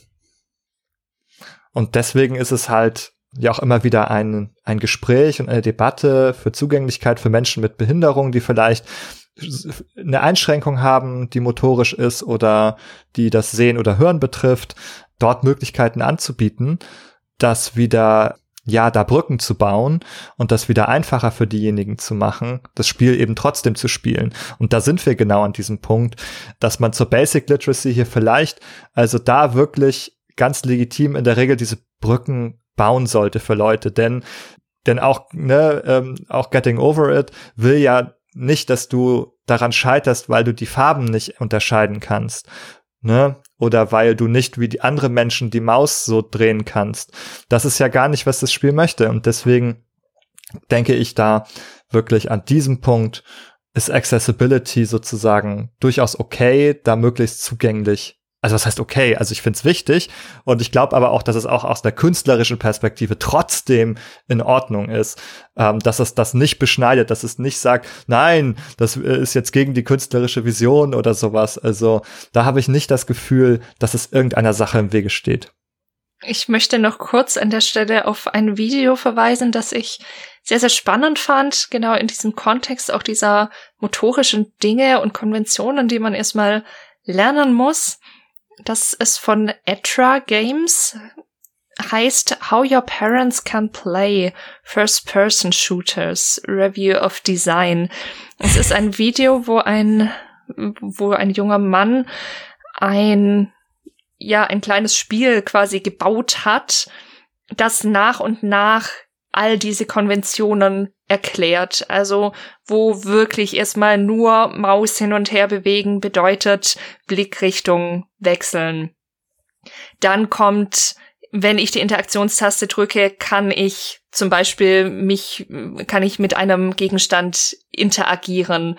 Dann kommt als nächstes, wenn ich die W-Taste drücke, laufe ich vorwärts und wirklich das komplett nach und nach aufgesplittet ich vermute, ich habe es noch nicht geschaut, dass, dass man dieses Spiel auch irgendwo bekommen kann auf seiner, ja, auf seiner Seite. Und das finde find ich einen tollen Ansatz, weil es sowas kaum gibt. Also zumindest ist es mir nicht bekannt. Und das ist vielleicht schon ein bisschen Vorgriff auf ein Thema, auf das wir sicher gleich noch zu sprechen kommen, nämlich was erschwert denn so den Erwerb von Game Literacy? Und ich glaube, das ist so ein Punkt, dass man ganz, ganz wenig Möglichkeiten hat, das wirklich so basic irgendwo mal auszuprobieren und erklärt zu bekommen, weil man quasi immer gleich im fortgeschrittenen Ballettkurs steht. Mhm. Das wäre jetzt auch die Frage, sozusagen da Angebote zu schaffen, die eben Personen betreffen, die nicht so vorgebildet sind, die noch nicht durchalphabetisiert sind in den Basics, denn auf der anderen Seite haben wir natürlich viele Leute, die wissen das schon, die, die wollen dann nicht nochmal das mit dem Maus links und rechts beigebracht kriegen. Ne? Aber die Idee von auch solchen optionalen Tutorials, dass man sagt, so, hm, wie erfahren bist du denn? Und je nachdem, ob man sagt, ich bin total erfahren, ich will nichts wissen von dir, oder ob man sagt, ich bin neu, bitte sag mir alles, gibt's ein anderes Tutorial oder vielleicht auch gar keins. Also diese Idee von so optionalen oder an die Kenntnisse schon angepasstes Tutorial finde ich gar nicht schlecht. Mm, denn wir haben ja hier, also das Problem, vor dem wir ja stehen, ist tatsächlich, dass wir einige Menschen haben, die sehr stark schon vorgebildet sind, häufig jüngere Menschen, die mit dem Medium aufgewachsen sind. Wir haben aber auch viele Menschen, die überhaupt nicht vorgebildet sind, die überhaupt nicht medien- oder spielekompetent sind, um dieses deutsche Wort nochmal zu benutzen, ne, die Controller lernen müssen, die die Konvention lernen müssen. Das haben wir ganz am Anfang gesagt, die dann vielleicht häufig frustriert sind. Und da ist tatsächlich eine Frage, was kann man da vielleicht unternehmen? Wie kann man da herangehen? Jo. also wenn ich mich an dieser Stelle wieder einschalten darf, hier ist eine ganze Weile, habe ich andächtig zugehört. Klar, also das ist eine super gute Frage. Also wir haben uns diese Frage halt auch gestellt in, dem, in diesem ähm, Forschungsprojekt, was wir hatten. Und unsere Antwort war darauf, dass man quasi informelle Bildungsangebote sozusagen damit versieht und Menschen eine Möglichkeit gibt, die sich irgendwie ähm, die zumindest die, also zumindest das Interesse zeigen, irgendwie in so einem informellen Rahmen ähm, sich mal damit auseinanderzusetzen und halt eben, wie gesagt, ein Interface zu benutzen, was äh, eine ganz, ganz niedrige Hemmschwelle hat und dann irgendwie über. Christian, sag, ja. sag nur ganz kurz für uns alle nochmal einen Unterschied zwischen formeller und informeller Bildung. Mhm, formelle Bildung, das wäre halt verschultes System, also Schule und Hochschule. Und informelle Bildung, das wäre halt irgendwas, was du dir in verschiedenen nicht formalisierten Bildungskontexten eben aneignest. Also beispielsweise in Workshops oder in sogenannten Third Places, also beispielsweise auch in Bibliotheken gibt es ja häufig sowas, so, so Möglichkeiten, sich weiterzubilden. Das kann aber alles Mögliche sein tatsächlich. Genau. Und ähm, das wäre so ein bisschen die Frage. Also ist das etwas, was man quasi, was man in der Schule auch braucht?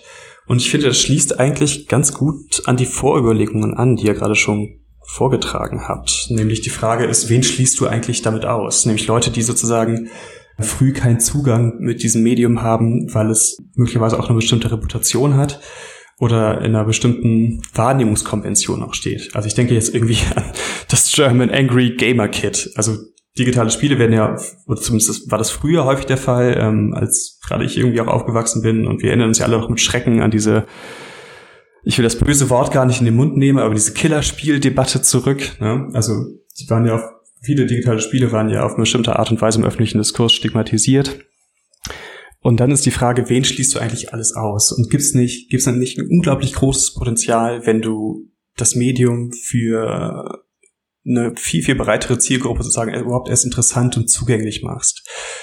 Ne? Und du erreichst halt Leute auch in einem informellen Workshop nicht, wenn du da drauf schreibst, hier geht's um Lego und hier geht's um digitale Spiele. Da kommen nämlich zu 80 Prozent erstmal nur die Jungs, die von ihren Eltern da angemeldet werden, weil sie denken, ah ja, etwas konstruieren und Computerspiele. Das sind ja schon mal so Boys Toys. Und das war nämlich auch so, so ein Problem, was wir da hatten.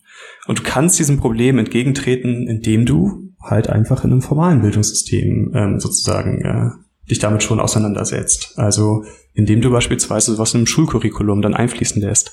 Also ich sage überhaupt nicht, also Medienkompetenz als Schulfach hin oder her, ob das eine gute Idee ist oder nicht. Wahrscheinlich ist das eine sehr gute Idee. Aber ich bin weit weg davon zu sagen, dass man äh, Game Literacy als Schulfach haben sollte. Aber ich denke, so eine Art von vom transmedialen Verständnis über die Gattung Computerspiel als Text, sagen wir es mal so.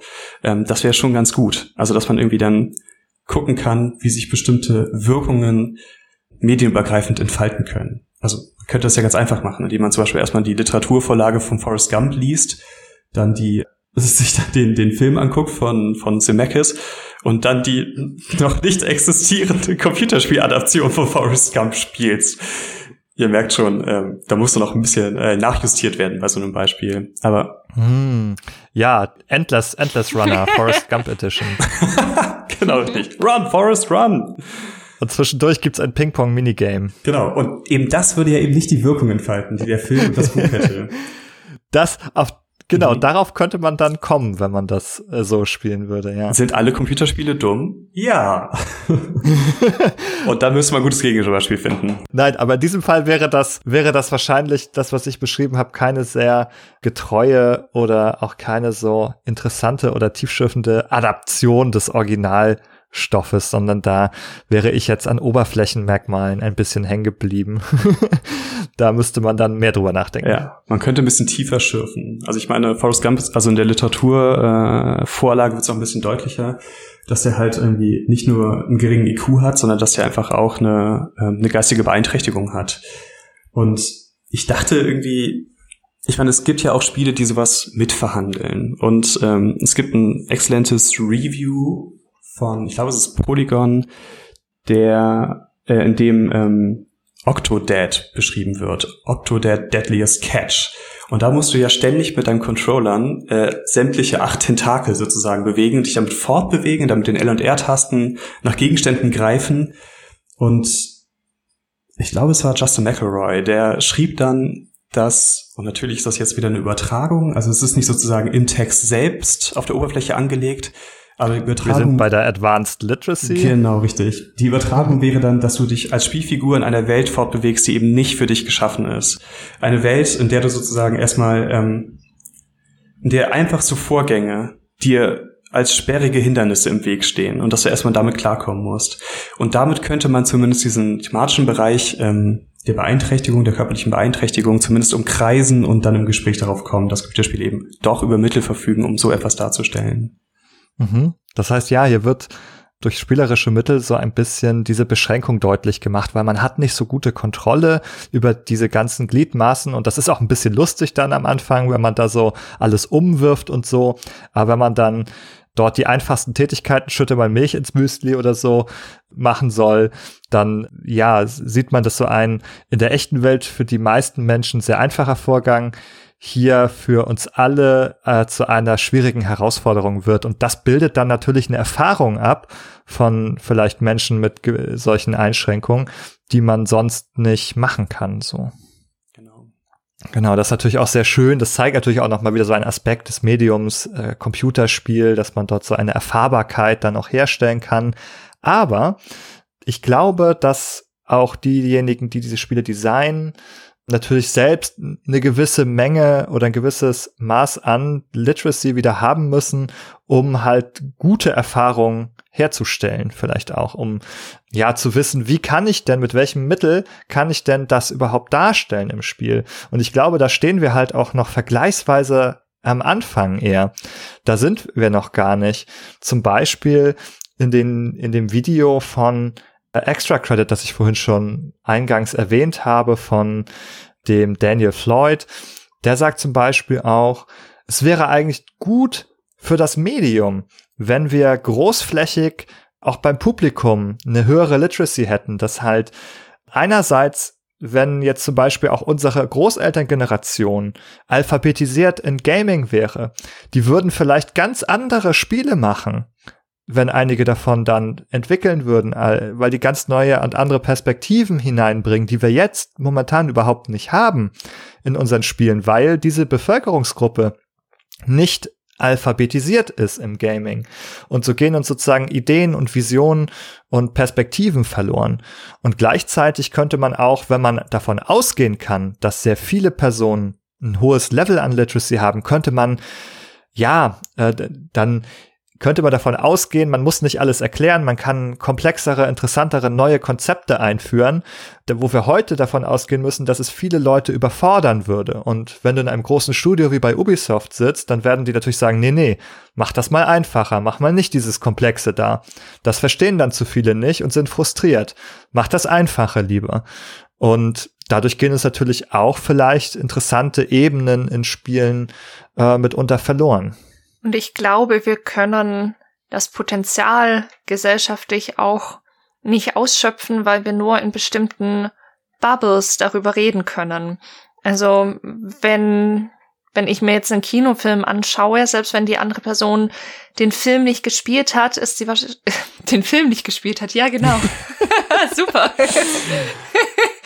dann den Film nicht gesehen hat, ist die Wahrscheinlichkeit doch relativ hoch, dass wir uns darüber unterhalten können, dass ich erzählen kann, was in dem Film passiert und die Person da eine grobe Vorstellung von hat und gut dran anknüpfen kann, was da geschieht. Das ist bei einem Videospiel unglaublich viel schwieriger.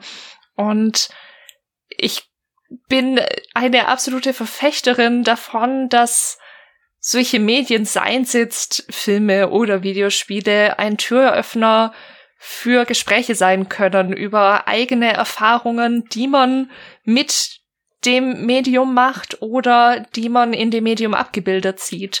Und wenn ganz viele Menschen jetzt eben gerade in den jüngeren Generationen das Medium Videospiele dafür nutzen und sich darin finden und das aber nur mit einer recht kleinen Bevölkerungsgruppe austauschen können, dann geht auch was verloren. Das ist so ein Grund, weswegen ich auch soweit mir das möglich ist, immer versuche auch unter meinen psychotherapeutischen Kollegen dafür zu werben und Workshops anzubieten, um so ein bisschen zumindest von der Advanced Literacy herzustellen, um zu erklären, hey, so kann man sich Spiele anschauen, so kann man die verstehen, selbst wenn man sie nicht gespielt hat. Dann kann ich vielleicht trotzdem nicht eins zu eins, das kann ich sowieso nie, aber nicht ganz so gut nachempfinden, was mein Patient oder meine Patientin vielleicht in dem Spiel erlebt hat. Aber ich kann doch irgendwie besser dran anknüpfen und das kann zu einer gemeinsamen Basis werden, wie vielleicht auch eine innere Erfahrung sich in so einem Spiel abbildet und wie ich damit, wie ich damit in so einem therapeutischen Rahmen umgehen kann. Aber das funktioniert eben nur, wenn zumindest eine ganz grundlegende Literacy da ist. Ja, genau. Wir haben ja zum Thema, wen schließen wir ein und aus?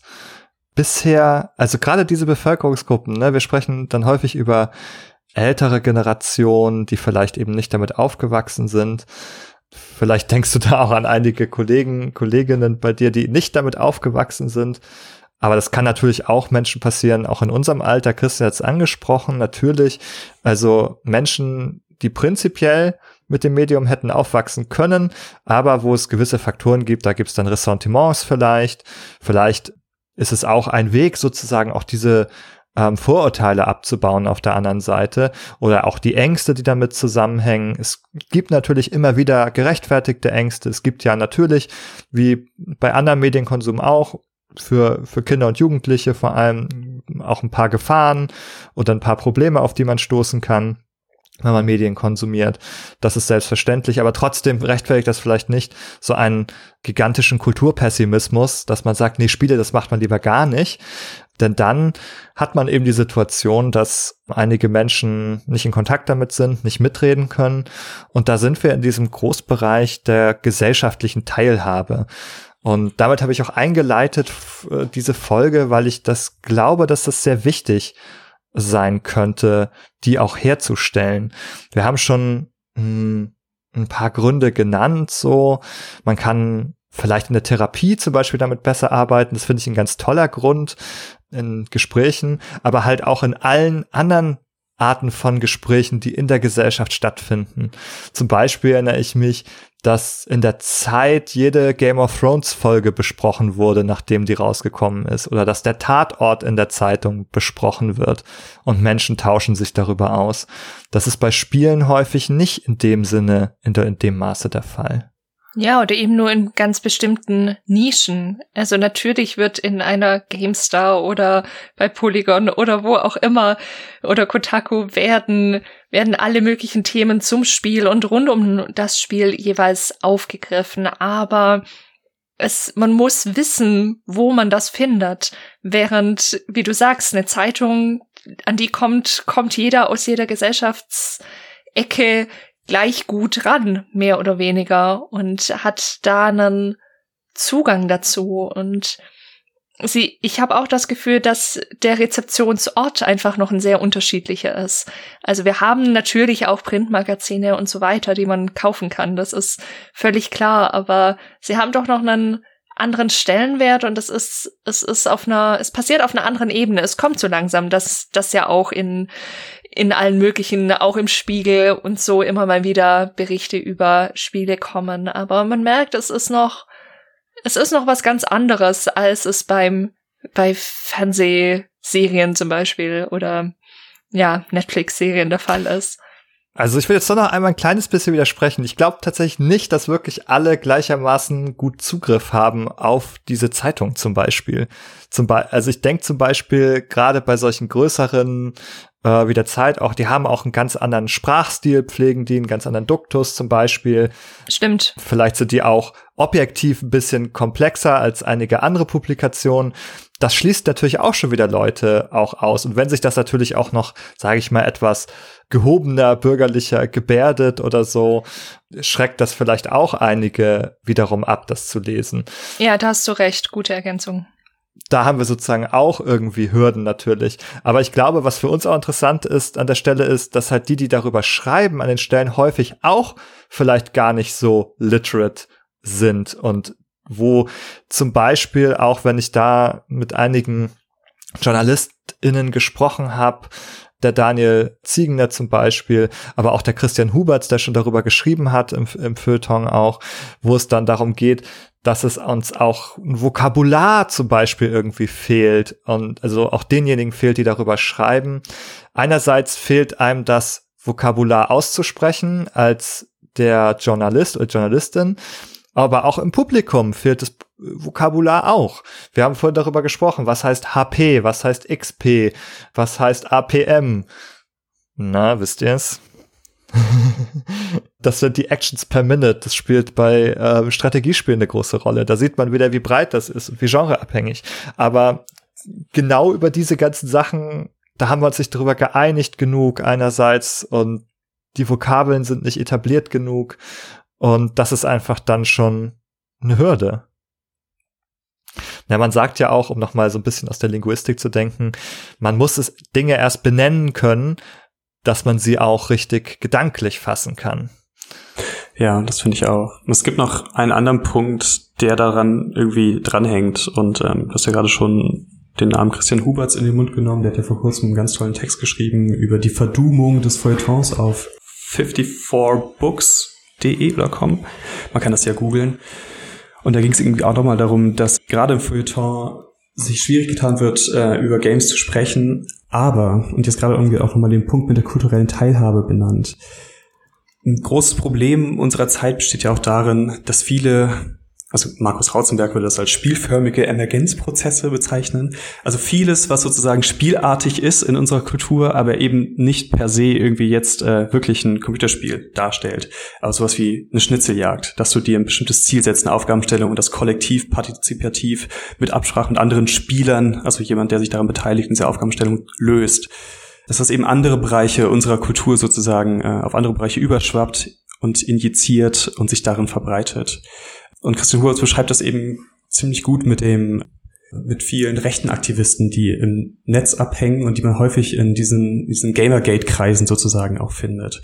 Also dass sich bestimmte Spielstrukturen irgendwie abzeichnen, die dann beispielsweise, also er, er nimmt irgendwie ähm, diesen Begriff der Gaming Literacy nochmal raus, den wir jetzt noch nicht besprochen haben. Also Aurelia Brandenburg spricht auch von der Gaming Literacy, aber Christian Huberts bedient sich da nochmal anderem, eines anderen Wortspiels, was wiederum von einem anderen Autor kommt. Und es geht irgendwie darum, dass man quasi ähm, systemische Abläufe gamen kann. Also dass man sozusagen einen Exploit findet oder dass man die hacken kann, dass man das System an irgendeiner Stelle ausnutzen kann und dann Weg da rein findet und diese, diese systemischen Prozesse nach Gutdünken, also wie man das selbst sozusagen möchte, umgestalten kann. Und äh, Christian Huberts beschreibt das sozusagen äh, an bestimmten Stellen und er sagt dann, ich lese es einfach mal kurz vor, wenn wenn es okay ist. Er sagt, wie andere digitale Utopien zuvor hat auch diese einen dystopischen Twist. Denn auch Ulf aus, dem Feldenkreis, aus der Feldenkreisgruppe kann seinen Telegram-Kanal nur mit ludischem Halbwissen zur interaktiven Schnitzeljagd hochjazzen. Nicht mehr Argumente und Tatsachen zählen, sondern erlebte Selbstwirksamkeit und crowdgesourcete Mime mit kritischem Schaden. Gamifizierte Mitmachkritik ist OP overpowered. Genau, das ist jetzt nochmal auch nicht nur ein wichtiger Punkt, sondern auch ein neuer, großer Punkt, den wir nochmal irgendwie aufrollen und abrollen müssen. Ich glaube, das erste ist, dass wir einen neuen Begriff hier wiederfinden, der, der so klingt wie der, über den wir sprechen. Das ist ganz furchtbar. wir sprechen ja eigentlich über Game Literacy, ne, das Lesen und Verstehen von Spielen. Und jetzt gibt es da diesen Forscher Eric Zimmerman, der hat ein ganz ähnlich klingendes Konzept beschrieben, nämlich die Gaming Literacy. Und das ist natürlich angelehnt auch daran und das, das beschreibt dieses Konzept, was du eben zuletzt erzählt hast, Christian, nämlich Gaming the System. Wie kann ich sozusagen Regeln und Denkweisen des Spielens anwenden, auch auf andere Lebenskontexte.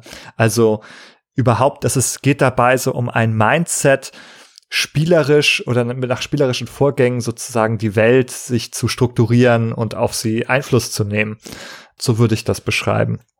Und das ist natürlich auch wieder ein Aspekt, den kann man in und durch Spielen, durch digitales Spielen erlernen und mit dem in Kontakt kommen. Und dann hat man eben auch wieder mehr Möglichkeiten, ne, gesellschaftlich, also wie man teilhaben kann, was man tun kann, was einem für Möglichkeiten offen stehen, überhaupt ne, diesen Strukturen wieder zu denken. Und so hast du es auch beschrieben.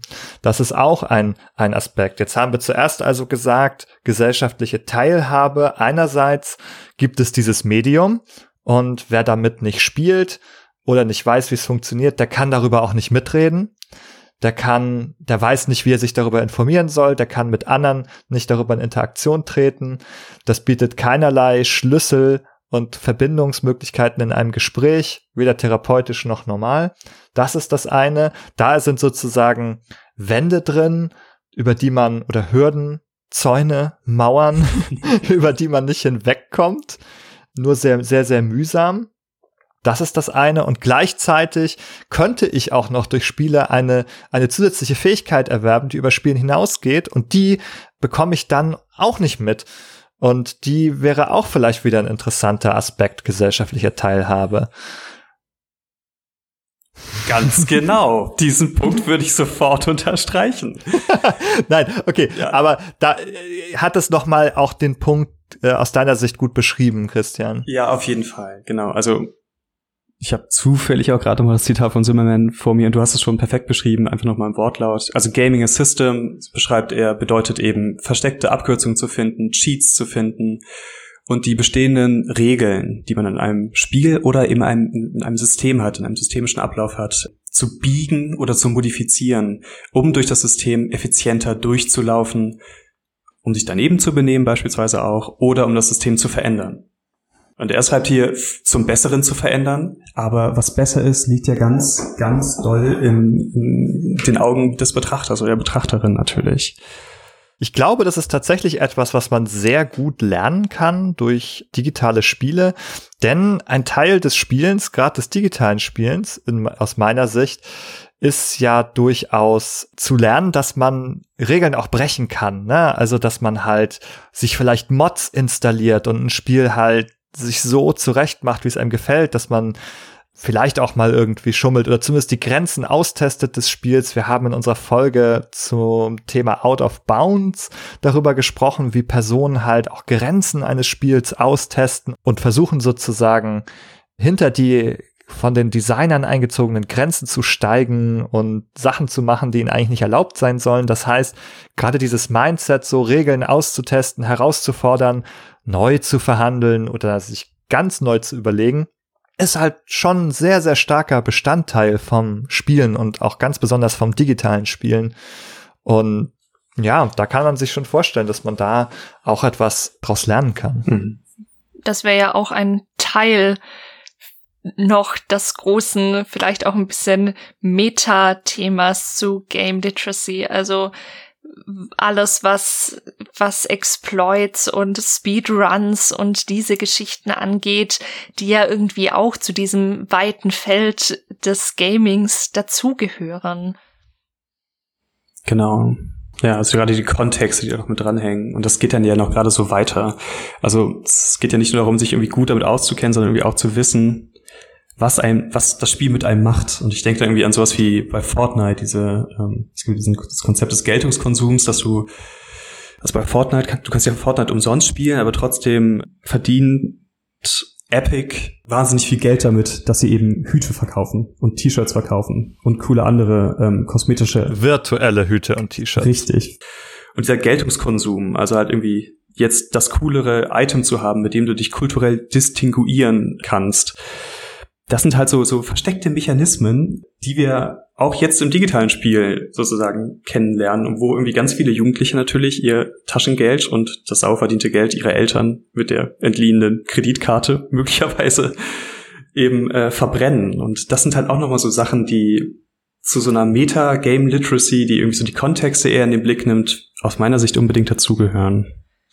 Ja, da sind wir auch ganz nah an dem Medienkompetenzbegriff, wenn wir da zum Beispiel an Dieter Barke denken, der Medienkompetenz sozusagen nach mehreren vier oder vier Bereichen gruppiert hat, wo es halt nicht nur darum geht, ein Medium zu benutzen oder darüber was zu wissen, sondern auch sozusagen das zu analysieren, darüber zu reflektieren und zum Beispiel eben zu verstehen, einen Mechanismus zu verstehen, wo ich zum Kauf bewegt werden soll. Ja, das ist natürlich eine ganz andere Fähigkeit, als meine Spielfigur in Fortnite zu bewegen. Ja, da bin ich bei so einer analytisch-kritischen Haltung. Was soll mir hier irgendwie aufgebrummt werden und möchte ich das eigentlich? Und da kann man unterschiedlich gut drin sein, das zu erkennen und zu hinterfragen. Und auch das kann man natürlich auch sehen als essentiellen Bestandteil auch von Gaming Literacy, auch diese Systeme in diese, äh, in die Spiele eingebettet sind, in dem Sinne zu verstehen. Und gerade bei jüngeren Menschen ist es da dann eben auch wichtig, dass das eben nicht nur die Kids natürlich lernen, sondern eben auch die Eltern. Und das ist vielleicht auch nochmal so eine Schnittstelle. Wer braucht denn eigentlich alles Game und Gaming Literacy? Das ist vielleicht auch gerade an dem Punkt eben nicht nur die sind, die selber spielen wollen oder daran teilhaben wollen, weil sie Interesse haben, sondern auch die, die Verantwortung für die Menschen haben, die das möchten. Ja, selbstverständlich. Und wir haben ja auch vorhin schon ein bisschen die Vorteile aufgezählt. Was wäre, wenn jetzt alle etwas bessere Media und Game Literacy hätten? Wir hätten interessantere Medien. Wir hätten für mehr Menschen Zugang zu diesen Medien. Und vielleicht noch mal zum Abschluss für heute. Hm, diese gesellschaftliche Teilhabe, wir, ne, wir haben ein paar Vorteile davon genannt.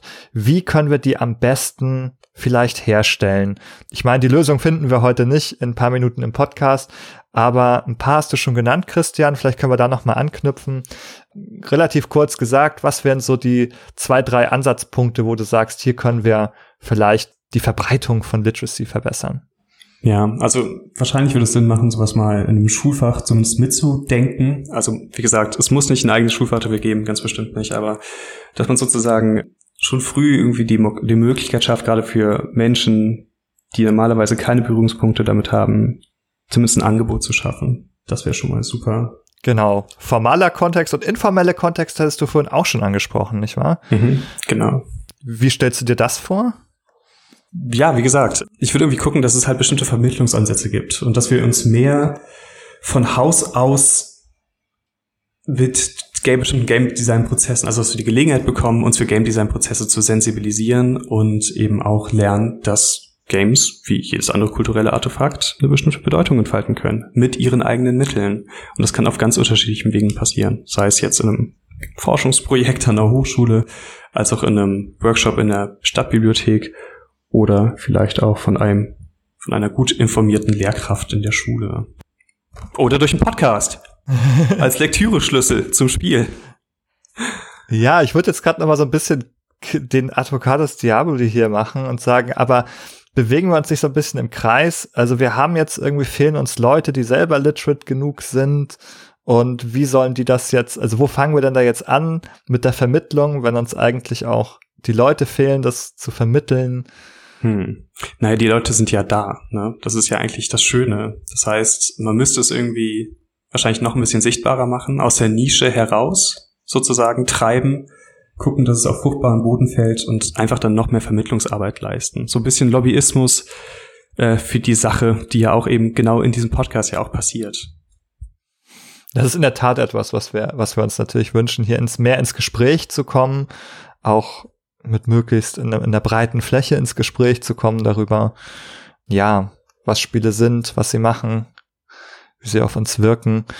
Und wenn wir da ein breiteres Wissen haben, können wir insgesamt auch mehr damit machen. Trotzdem noch mal zum Abschluss, Jessica, hast du, bringst du noch Ideen mit, was können wir tun, auch aus deiner Perspektive, um Literacy zu fördern? Ich freue mich immer sehr darüber, wenn ich, sei es im Radio oder in irgendeinem linearen Fernsehbeitrag, sehe, dass Videospiele da plötzlich thematisiert werden. Das sind oft nur kleine Beiträge, aber doch, wo ich das Gefühl habe, das erreicht auch Menschen, die vielleicht eher Berührungsängste mit diesem Thema haben, die da zumindest mal in fünf Minuten was hören oder was sehen, was eigentlich möglich ist. Ich glaube, viele sind einfach leider wirklich noch sehr von der Debatte in den Nullerjahren geprägt von Gewalt und all diesen Geschichten und ich glaube, so, so ein erstes Bild prägt einfach sehr und diese Prägung wieder rauszukriegen, kann man auch nicht von jetzt auf gleich machen. Und wenn du sagst, so, ich veranstalte jetzt ein Seminar dazu, wie toll Videospiele sind, dann werden diese Menschen nicht kommen. Aber durch so ein immer wieder kleine Berührungspunkte schaffen, keine ganze Sendung darüber, aber immer mal wieder hier und da zu zeigen, hey, da gibt es, gibt es Dinge, die kulturell auch sehr wertvoll sind und die die sich lohnen, sich damit auseinanderzusetzen und Bedeutung darin zu sehen und zu konstruieren. Ich glaube, wenn das immer wieder gelingt, diese Vorurteile, die vielleicht auch da sind, über sowas abzubauen, dann sind wir, glaube ich, auf einem ganz guten Weg. Ja, das finde ich, ist, ist ein schöner Gedanke, einfach auch das Sprechen darüber zu normalisieren, miteinander über das Thema im Gespräch zu bleiben, so wie wir auch heute mit Hans Christian im Gespräch waren über das Thema. Ich sage ein ganz, ganz großes Danke an dich, dass du hier warst. Du hast uns sehr bereichert, du hast uns viel beigebracht. Und wir hoffen natürlich, dass wir auch mit euch da draußen, mit den Hörern und Hörern weiter im Gespräch bleiben. Wenn ihr das wollt, kommt sehr gerne auf unseren Discord-Server. Der dem Beitrag zu dieser Folge verlinkt ist und natürlich auf unserer Website. Oder wenn es auch mal eine einseitige Kommunikation nur sein soll, dann schreibt uns doch eine Bewertung bei iTunes zum Beispiel oder hinterlasst uns einfach eine Sternewertung. Folgt uns bei Spotify, wenn ihr dort unterwegs seid, dann bekommt ihr immer die aktuellste Folge mit. Und mit diesen Worten sage ich für heute Tschüss und vielen Dank. Vielen Dank für die Einladung. Tschüss. Schön, dass du da warst. Tschüss.